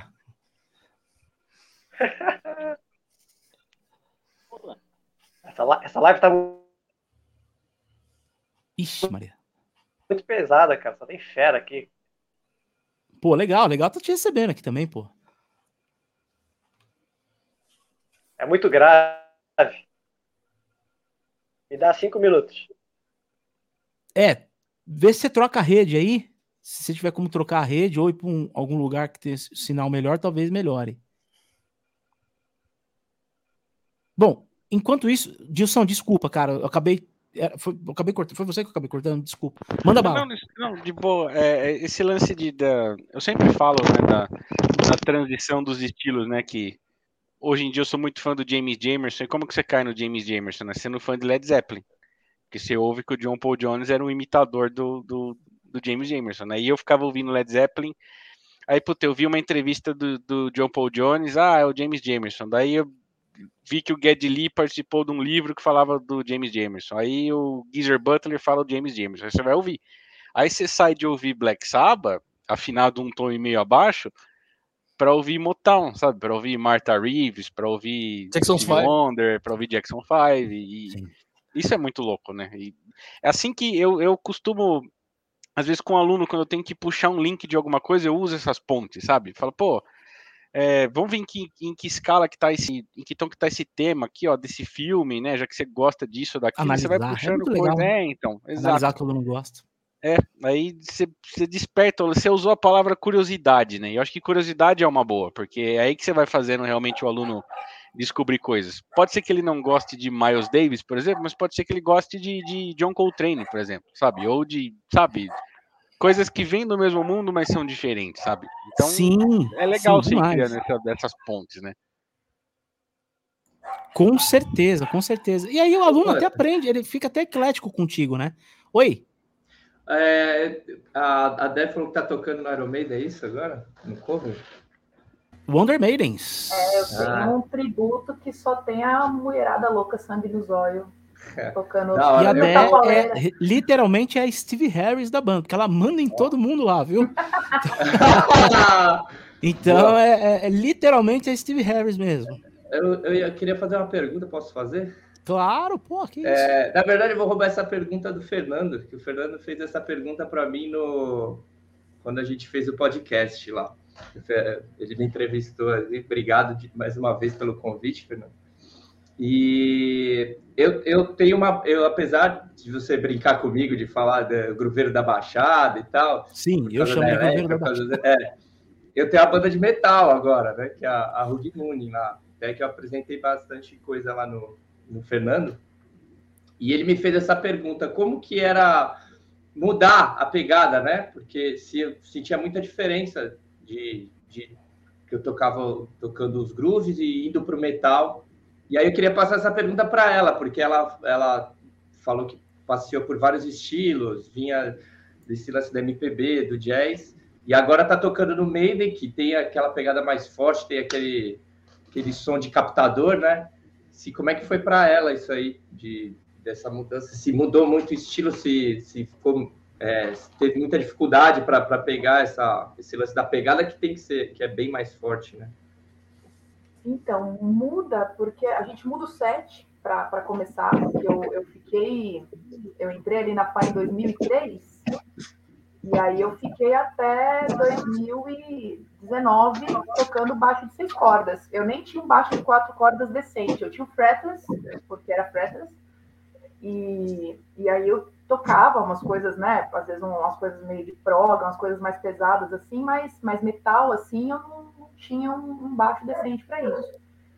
É, então foi uma, uma volta às origens assim, mas eu precisei, eu comecei a desenvolver técnica de três dedos para tocar algumas coisas, não tudo, porque eu sempre tentava estudar e me machucava a mão, eu falava, cara, isso não é para mim. E para conseguir tocar as coisas dele com linguagem precisava. Então, como é algo que que eu comecei a tocar por causa do cara também, né? Tem essa, assim, quando eu falo de Maiden é uma coisa, quando eu falo de paixões, assim, é porque eu falo, eu não sei onde eu, estaria na minha vida se eu não tivesse ouvindo, né? Não tivesse ouvido o, o, Maiden lá quando eu era moleca, né? Então começou pela mudança de set, começou pelo estudo mesmo de até hoje, assim, de sentar a bunda na cadeira e falar, cara, como que eu vou resolver essa passagem que. Como que ele toca isso? Porque a gente estuda um monte de coisa e e como que ele faz, e a linguagem também, né? É. Às vezes eu brinco que sem querer a gente escapa um, um fraseado meio Mica Assunção no meio do Steve Harris, você fala, eita, aqui ficou uma... né? não, não funciona, né? Você e ele é muito, ele é muito tá visceral, tá ele é muito cru, né? Se você pegar as tracks dele isoladas, você vê que a cavalgada sempre falta uma no meio, às vezes. Então... É humano. É humano tocando. Isso que é legal dele. É um cara tocando é. na raça ali, com 0,50, flat, um alto para é. Eu vou, eu já não vou nesse né? lugar porque o, o, o, flat me, me zoou muito, assim, eu não sei Não, flat se... eu também não. A, eu, vou, eu tô com 0,50 no azulzinho ali, eu fiz a live do Made in Tubers com 0,50. Eu fiz. O meu dedo tava com dois cascos verdes, assim, no fim da live, assim, muito louco, assim. Eu uso 50 normalmente, cara. Tipo, meus baixos são é, todos você com 50. É, é. Gente, vamos dar as boas-vindas pro Davi Mota agora. Agora sim, temos Davi Mota conectado com a gente. Davidão. Eu vi Perfeito, agora, agora tá rolando. É, já tinha terminado as aulas daqui, tinha fechado o estúdio, tava no celular, assistindo novela, assistindo a live de vocês. Pô, que legal, que legal. Ainda bem que você trocou novela pela live, hein? Poxa. É, os dois, né? Fica o olho cá, o olho cá. Davi, como é que tá? Como é que tá as aulas aí? Tá, tá rolando pra caramba, presencial, remoto? E aí já emenda numa pergunta para alguém aqui da mesa aqui depois. E, pô, legal demais você tá aí, velho. Eu que agradeço, agradeço o convite, pô. Uma honra estar com esses feras aí, grandes mestres que a gente acompanha tanto no YouTube quanto no Instagram, né? Obrigado, Panta, por esse convite. Eu estou assistindo a live desde o começo. É, eu cheguei um pouco atrasado, mas aí a gente puxa o, o cursorzinho lá para o começo e eu acostumado a ouvir YouTube sempre 1.75 e duas vezes a velocidade, né? Então, quando eu boto o YouTube na velocidade normal, parece que tá todo mundo bêbado. Aí consegui alcançar vocês aqui no ao vivo. Caraca, esse cara, recurso cara, realmente... Eu não... mandei, o, mandei o, o chat lá. Ah, que legal. Pô. E aqui na, na pandemia, cara, é, minhas aulas aqui sempre foram muito presenciais, né? Eu sempre tive muito tempo é, envolvido com aulas presenciais. Então, quando entrou a pandemia, virou tudo online. Para mim não foi assim um problema porque eu já fazia algumas aulas online. Né? Só aumentou a quantidade de alunos virtualmente. Aí tive que me organizar tudo para isso. Adaptar, né? É, então, é, o que parou foi o show, né? Os shows caíram todos.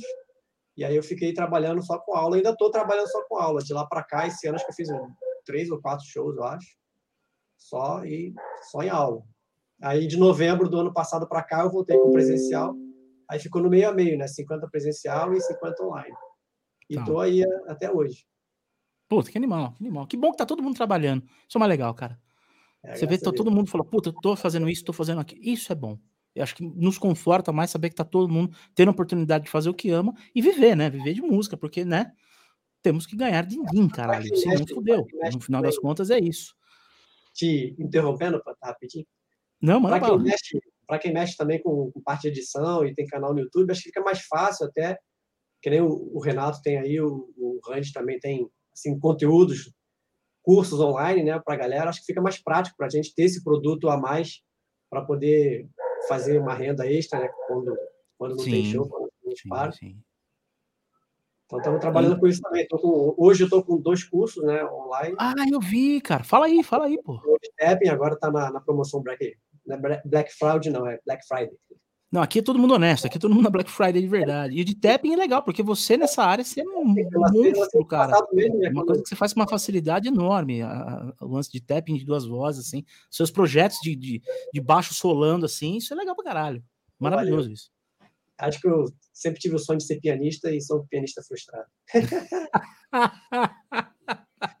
Mas como o, o Fernando Tavares falou no vídeo, né? Tudo que ele faz de transcrição, mesmo sendo de outros instrumentos, não, eu tenho que fazer isso por baixo. Eu penso exatamente a mesma coisa. Então, meu estudo de tap foi isso, foi tirando, tirando coisas de piano e tentando fazer no baixo, tirando dedilhados e paletadas de guitarra e violão, tentando fazer no baixo, melodias de voz e tentando tudo fazer no baixo. É o mesmo pensamento, mesma visão que ele tem, eu faço também. Se eu não, não. conseguir fazer no baixo, não tem graça, né? A gente tem o, a gente tem o cravista o cravista aí, pô. Cravista, toca, o cravista frustrado cravista, aí, pô. Cravista. Você lembrou, é o bico. Maravilhoso, maravilhoso. E Davi, você tem alguma pergunta para fazer para um desses meliantes aqui do contrabaixo? Pô, vocês já fizeram todas as melhores perguntas. Não, mas a, a boa sempre fica pro final. Você vê que o do Renato demorou, bum, na hora que deu pim, na cabeça dele, fez uma ótima pergunta para 10 sobre o é, Função, que foi maravilhosa. Foi respondida meio de tabela, mas não, não rolou aí, justamente para para quem faz os conteúdos né, mais frequentes no YouTube. Se rola aquela parte de. de é, fugiu a palavra. De produção. Ah, vou sentar, vou digitar um roteiro, vou fazer um roteiro para fazer vídeo, é simplesmente aperta a câmera para gravar e sai falando o assunto que tiver na, que deu na telha de fazer para o canal. Posso começar respondendo? À vontade. Todos vocês, eu estudei vocês, estudei roteiro de vocês para fazer o Fala Baixista. É, disso eu sei estudei que tinha... todos vocês. Lá, né? É, e eu sempre mandei a pauta antes, assim, sempre fui, todos, estudei todos vocês e todos os 450 vídeos do meu canal são com roteiro. Não faço nada sem roteiro. Senão não sai. Se eu entrar para falar lá e fico falando, do volta. Aí eu quero ir para Carapicuíba, eu passo pelo Paquistão. Então já não dá. Então eu já dou muita volta. Então, assim, não dá. Então eu já. O roteiro me faz ir direto ao ponto, né? Acho que o, o, o, o Randy e o Renato também podem falar, né? Aí sobre essa questão. É, eu, eu geralmente, assim, eu, faz tempo que eu não paro para fazer um conteúdo específico para o YouTube. Tipo assim, vou gravar uma aula para o YouTube. Aquele lance que eu faço as lives e tal, e depois eu jogo lá, recorto uma parte e tudo mais. Mas para as lives sempre tem um roteiro ali. Pô, vou falar de tal assunto, é um tema.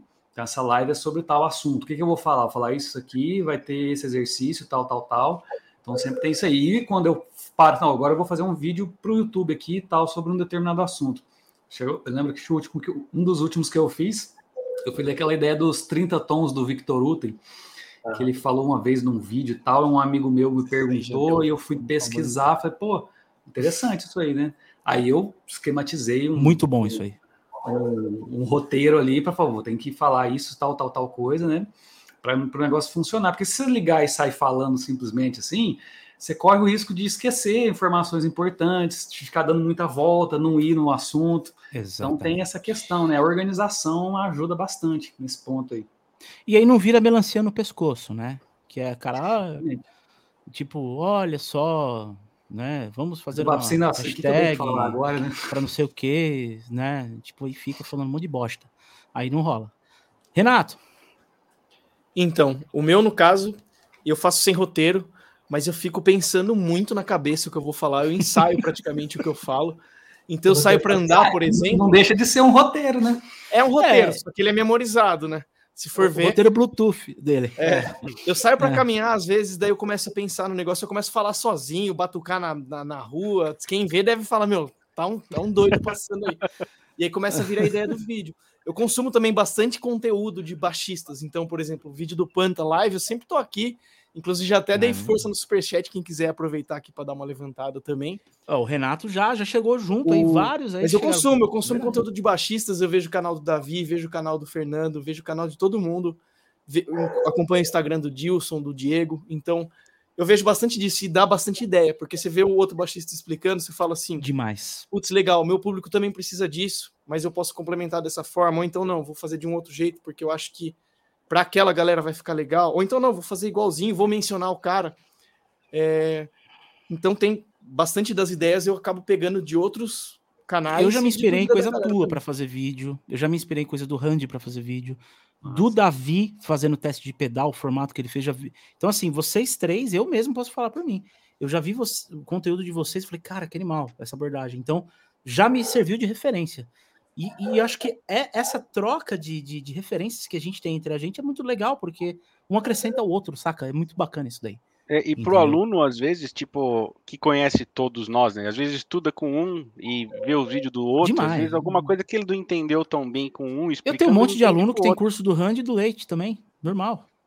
Normal. Sim. É, então, isso é Muitos alunos em comum que tem os truques dos três aqui. Exatamente. Tem alguns que eu faço que é o seguinte: eu acabo de dar uma aula para uma pessoa, por exemplo a pessoa tem uma dificuldade em tocar tal música e improvisar numa harmonia, por exemplo, que se move em quartas lá, vamos supor. Daí eu criei um exercício para aquele aluno, para aquela música, para aquela situação. Daí termina a aula, eu falo, putz, isso aqui era bom para pôr no YouTube, hein? Já pega, já liga a câmera ali sim, e já, ó, tem um negócio aqui e tal, e aí aproveita isso. Daí aproveita e já manda pro aluno depois, ele acaba ficando com material de suporte que ele pode consultar quantas vezes ele quiser, isso é bom também. é, eu, por exemplo, já vi o Randy dando aula de slap, eu falei, caraca, Foda essa abordagem. Então, por exemplo, eu, eu, eu vou fazer um, um, depoimento meu. Randy, você dando aula de slap é, é monstro, cara. Obrigado. A abordagem que você tem no slap, a forma que você explica. Você, não porque você é bom, você toca pra caralho a técnica de slap. você é muito bom nisso daí. Tô todos entendeu? nós aqui, cara. E, e eu vejo você fazendo isso muito legal, assim, saca? E, por exemplo, o Tavares é um cara que eu, eu vejo ele dar aula para todo mundo. Eu, eu, acho que se chegar um cara da China falando chinês, o Tavares vai conseguir ensinar ele. Porque o Tavares ele tem tanta. É, é, é, é tanta facilidade de passar o conteúdo, cara. Eu falei isso para ele no programa. Eu falei, cara, é um mestre. O Tavares é um, é um cara que, que, que é um mestre. Então eu já tô entrando nessa reta final, assim, que eu acho que é muito mais legal a gente sempre se enfatizar e valorizar o companheiro do lado e aprender com o que ele tem de bom, né? Do que, é, é, é, na verdade, nem acontece com a gente. Ah, há rivalidades, não existe isso no contrabaixo. Pelo menos no nosso meio, não existe. Porque todo mundo é da graxa. Todo mundo precisa se ajudar, entendeu? Então você, quando eu chamo você para participar do Fala Baixista, você não precisa não responder, porque todo mundo aqui veio de boa, tá? Então você que não responde, você que acha que você é mais famoso que o Victor Uten, você tá errado, irmão. Todo mundo pessoas... aqui veio. O Davi pegou um busão do Rio e veio para fazer o programa, mano. As pessoas vão Vocês começar a ver que já tem, é. Cem, já tem centenas de programas, as pessoas vão começar a triangular quem ainda não veio e vão começar a saber de quem você está falando aí. Não, é? não, não, não, não, é isso, cara. É, é, é no geral, entendeu? Eu acho que a maioria tem uma mentalidade muito humilde e, e muito de ceder, saca? Então todo mundo é, é, eu tô vendo que tem muita pessoa do bem aqui, que todos são do bem. Isso é legal, né? E a música tem traz essa conexão pra caralho. Então assim, eu sou eu admiro todos vocês. Sou um grande admirador, respeito como amigos e como músicos que eu admiro muito, baixistas incríveis. Então, eu tô muito feliz de ter todos vocês aqui. Para mim tá sendo um ótimo programa. Maravilhoso, entendeu? Recíproco e... demais, cara. Isso é legal. Isso é legal entre nós, saca? Então, é, é, é às vezes que é lógico que eu tava Oi. zoando, né? Mas é, eu concordo. Tipo, Durval, porque, Durval, você tá, né? me, você tá dando pilha pra mim. Porque, você porque, é foda. Por, que não vir, né? Eu me pergunto. Porque não, sabe, é. não é só um programa, é uma comunidade mesmo, né? Exatamente. Que, sabe? Por que não? Exatamente. Sabe? É, tem, né? Fala com o meu assessor de imprensa. Rola isso, mas tudo bem. Tá certo. Né? Acontece. Senhores, chegamos aqui a duas horas e um minuto de live aqui, muito legal, muito bacana. É, eu, bom, eu acho que tá na hora da gente ir, porque tá todo mundo com uma fome do caralho. Tipo, eu, pelo menos, falo por mim. e, e outra, né, para todo mundo. Oi? Eu tava assistindo a live e comendo, então tô tranquilo. Não, você tá bem, você já tá, já tá, já tá abastecido, né? E quinta-feira quero... não, quinta não tem futebol também, para quem vê aí? Não, não, não, quinta-feira não. Quinta não. E se tiver também, Mas meu time tá um lixo, não tem aí. Então tá tudo certo. Né? A, gente, a gente vai embora agora, vai deixar o Davi fazendo stand-up aí no teu canal. Agora, já que ele já comeu, a gente vai comer ele. gente, vou começar agradecendo um por um de vocês. Uh, vamos, vamos. Dé, obrigado. Quero que você mande um grande abraço pro Ivan aí, que é um monstro, um mestre, multi-instrumentista, incrível, Ivan Barasnevicius. Cara foda demais. A gente vai estar gravando em breve também aí. Manda seu salve pra galera, Dé. Brigadaço. Gente, só agradecer de verdade. É, eu me sinto bem abraçada pela comunidade baixística, assim, né, contrabaixística. Eu acho sensacional o que você falou. A gente está aqui, conhecimento ninguém leva do outro, né? A gente só divide, e você divide e multiplica o negócio. Então, é, conte sempre comigo. Eu fico muito feliz, muito honrada aí de, de receber os convites. Agradeço, já saí adicionando que eu não tinha adicionado aqui para a gente poder manter contato. E agradeço demais aqui o, o rolê, foi sensacional. Obrigada mesmo. Aí quem participou também, muito bom. Obrigada. Obrigado demais, Daqui a pouco eu vou agradecer nossa audiência também. Fernando Tavares. Aproveita e divulga a Rádio MKK aí, o, o projeto lá que tá maravilhoso. O espaço todo teu, meu querido. Obrigado demais. Obrigado, Panto, pelo convite. Obrigado, pessoal, todos. Dilson, Renato, tudo. Diego, Davi, Danilo. Estão todos convidados aqui, né? Alguns já foram no programa, os outros a gente vai convidar. O Panta quem sabe já foi? É que... Quem já foi e quem falta aí daqui? O Danilo, o Davizinho e você. Falta os outros. Falta Dé, falta Dé, falta o Diego, falta o Renato, o Dilson. Ó, já armou um plantel aí para os próximos programas já, aí. Os próximos programas. A gente sabe como é que é, né? Tipo, a, a, a fila, né? Às vezes é, a gente vai, vai com todo mundo que vem lançando as coisas e correndo atrás e tal. É. Enfim, mas, mas todo mundo convidado sempre. É um programa de rádio, na verdade. É, quando eu tava na Base Player, é, o Davizinho teve, trabalhou comigo lá. Eu sempre tive uma, uma onda de, de tentar meio que juntar a galera e fazer várias coisas juntos com todo mundo tal. E, e, aí teve um cara do Rio também. Na verdade, ele não é do Rio, o BJ, né? É do Rio de Minas, de São Paulo. O cara mora ali na divisa, mano. Então é muito louco, cara. É gente finíssima. E o BJ fui jantar com ele, cara, no final do ano, desse, do, da, agora, no final do ano, fui jantar com o BJ lá no Rio. E aí ele falou pra mim, Fernando, por que, que você não faz de novo? Vamos fazer um, sei lá, faz um site, um portal, tal, que era uma coisa que, na verdade, eu, eu queria fazer na época da Base Player, mas não deu tempo, porque a revista acabou fechando e tal. E aí eu fiquei com isso na cabeça, falei, bicho, eu vou juntar todo mundo de novo, né, Eu vou fazer alguma coisa voltada. Só que aí eu tava terminando o mestrado, eu falei, não quero mais escrever, cara, na boa. Tipo, eu não quero encostar a mão no computador para escrever, meu. E aí o, o, Marco, que é um amigo que eu toquei muitos anos à noite com ele e tal, virou para mim e falou, bicho, eu quero montar um podcast de baixo. Eu falei, honra, Aí sim, né? Ele tem uma rádio, uma rádio que tem uma audiência até que legal, e falou: quero montar um podcast de baixo. Eu falei: ah, fechou. E aí rolou, então, a MKK, o programa vai toda semana. Aí o que, que eu fiz, né? É, tem muitos baixistas que eu gostaria de homenagear. Infelizmente não estão mais conosco, Nico, Gabriel Bares agora, tá, vários outros. Então, o que, que eu decidi fazer? Eu faço um programa de entrevista e outro eu homenageei alguns baixistas.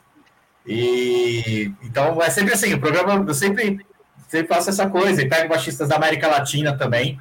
Tem muito cara bom na América Latina que a gente desconhece. Por exemplo, para quem quer do Fusion aqui, acabou de sair um, uma tese de doutorado de um cara que escreve sobre baixistas chilenos de Fusion, que é animal.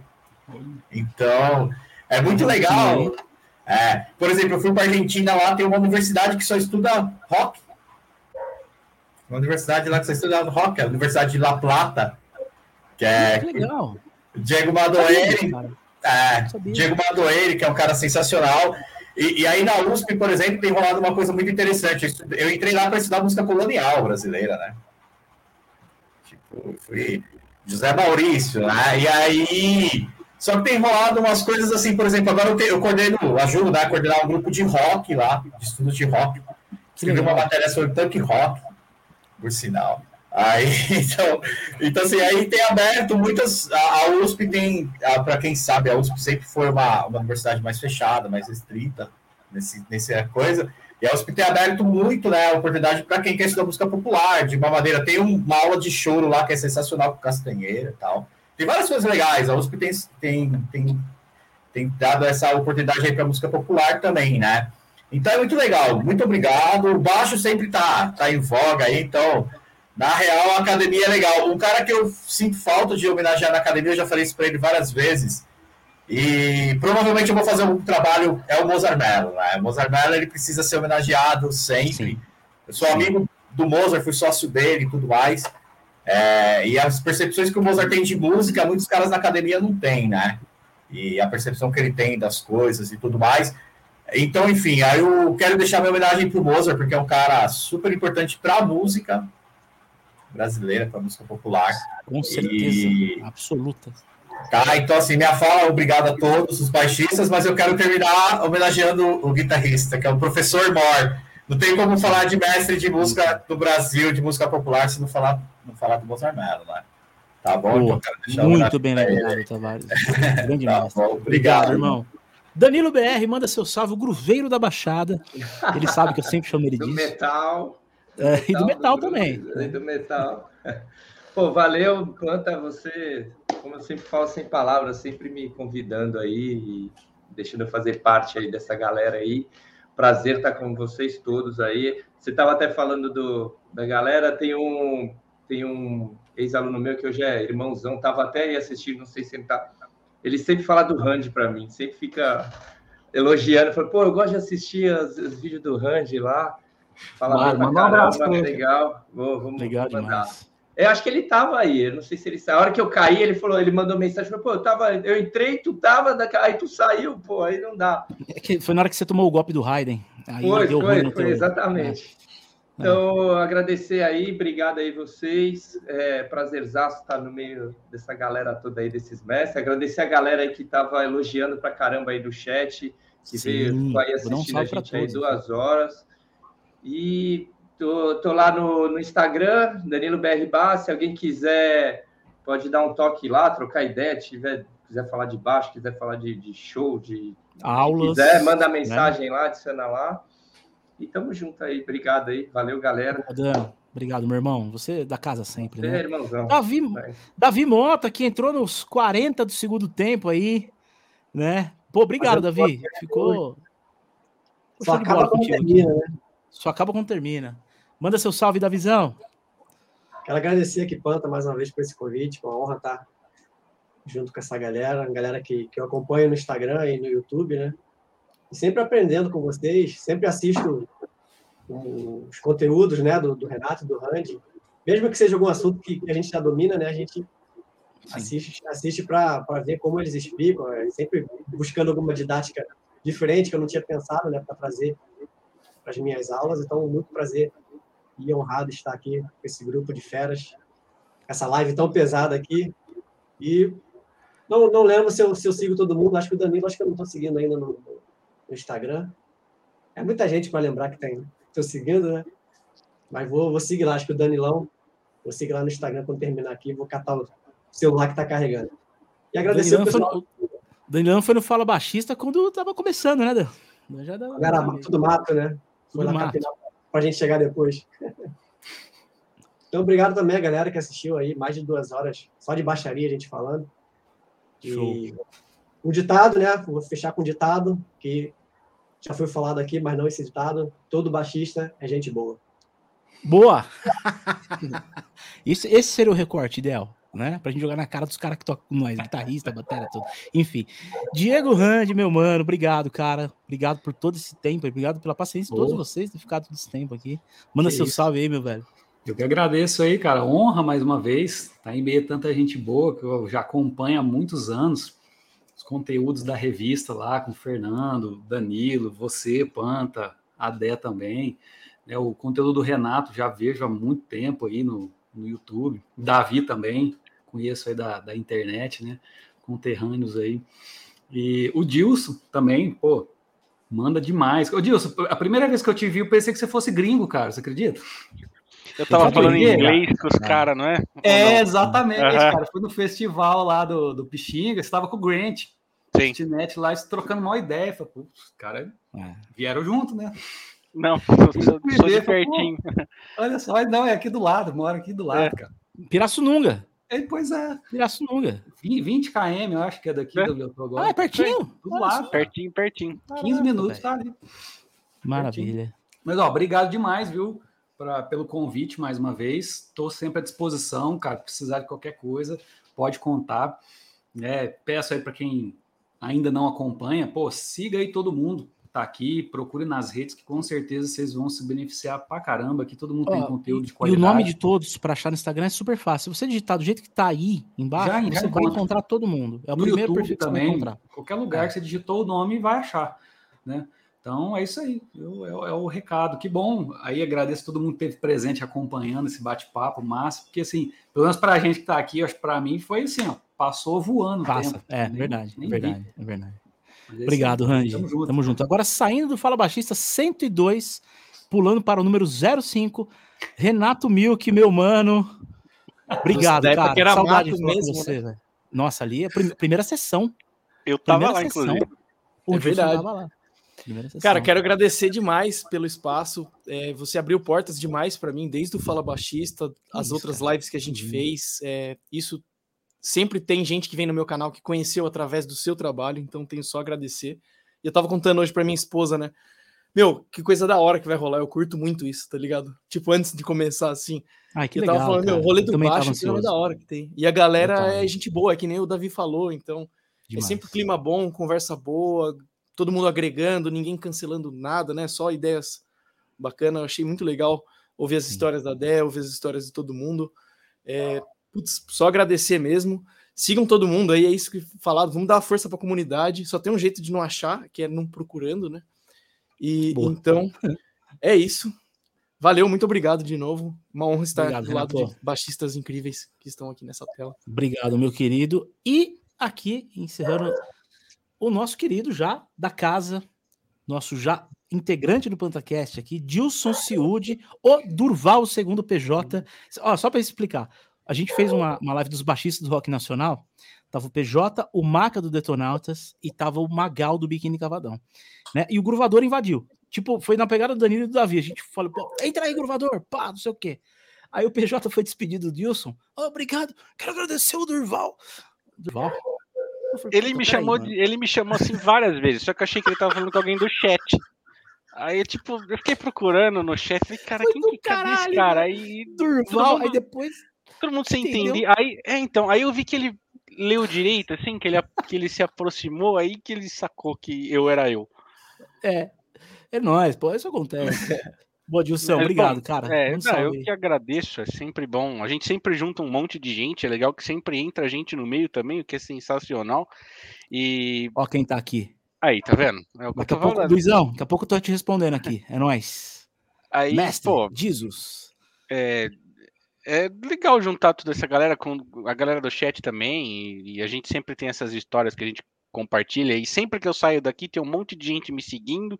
E eu sigo outras pessoas também. E esse que network legal. vai aumentando. E, pô, de novo, agradeço muito que você tenha me escolhido como copiloto para esses vários episódios. E logo a gente só volta. divulgando que o próximo PantaCast é a resenha da casa, né? Você, Paulo Anhaia, Bruno Teixeira e eu. Falando do programa, falando um monte de besteira, né? Que vai ser daqui duas semaninhas. E Obrigado, Dilson. Obrigado a todos vocês. E o mais importante, galera do chat, o Douglas, Milo Ferreira, o Márcio, Renato Júnior, Diego José, Andrezão Oliveira, Ian Vale, Gabriel Arruda, diretamente de Portugal, o Rodrigo Glowaski, o Rafael P., o Davi Mota, que estava no chat, está aqui agora também, CN Júnior, todo mundo que participou. Obrigado, obrigado pelos superchats. Se você chegou aqui pelas redes dos convidados, te convido a se inscrever no canal. Deixa o like, se inscreve no canal, que tem conteúdo toda semana aqui. E se inscreve no canal de todo mundo aqui também, tá bom? Galera, tenham todos uma ótima semana. Fiquem bem, se cuidem. Em breve a gente está de volta com conteúdo e tamo junto. Obrigado, gente. Valeu, estou encerrando a transmissão. É nós já, já vamos despedir de vocês aqui, só vou encerrar a transmissão. Valeu, gente. Um abraço. Tamo junto. Valeu.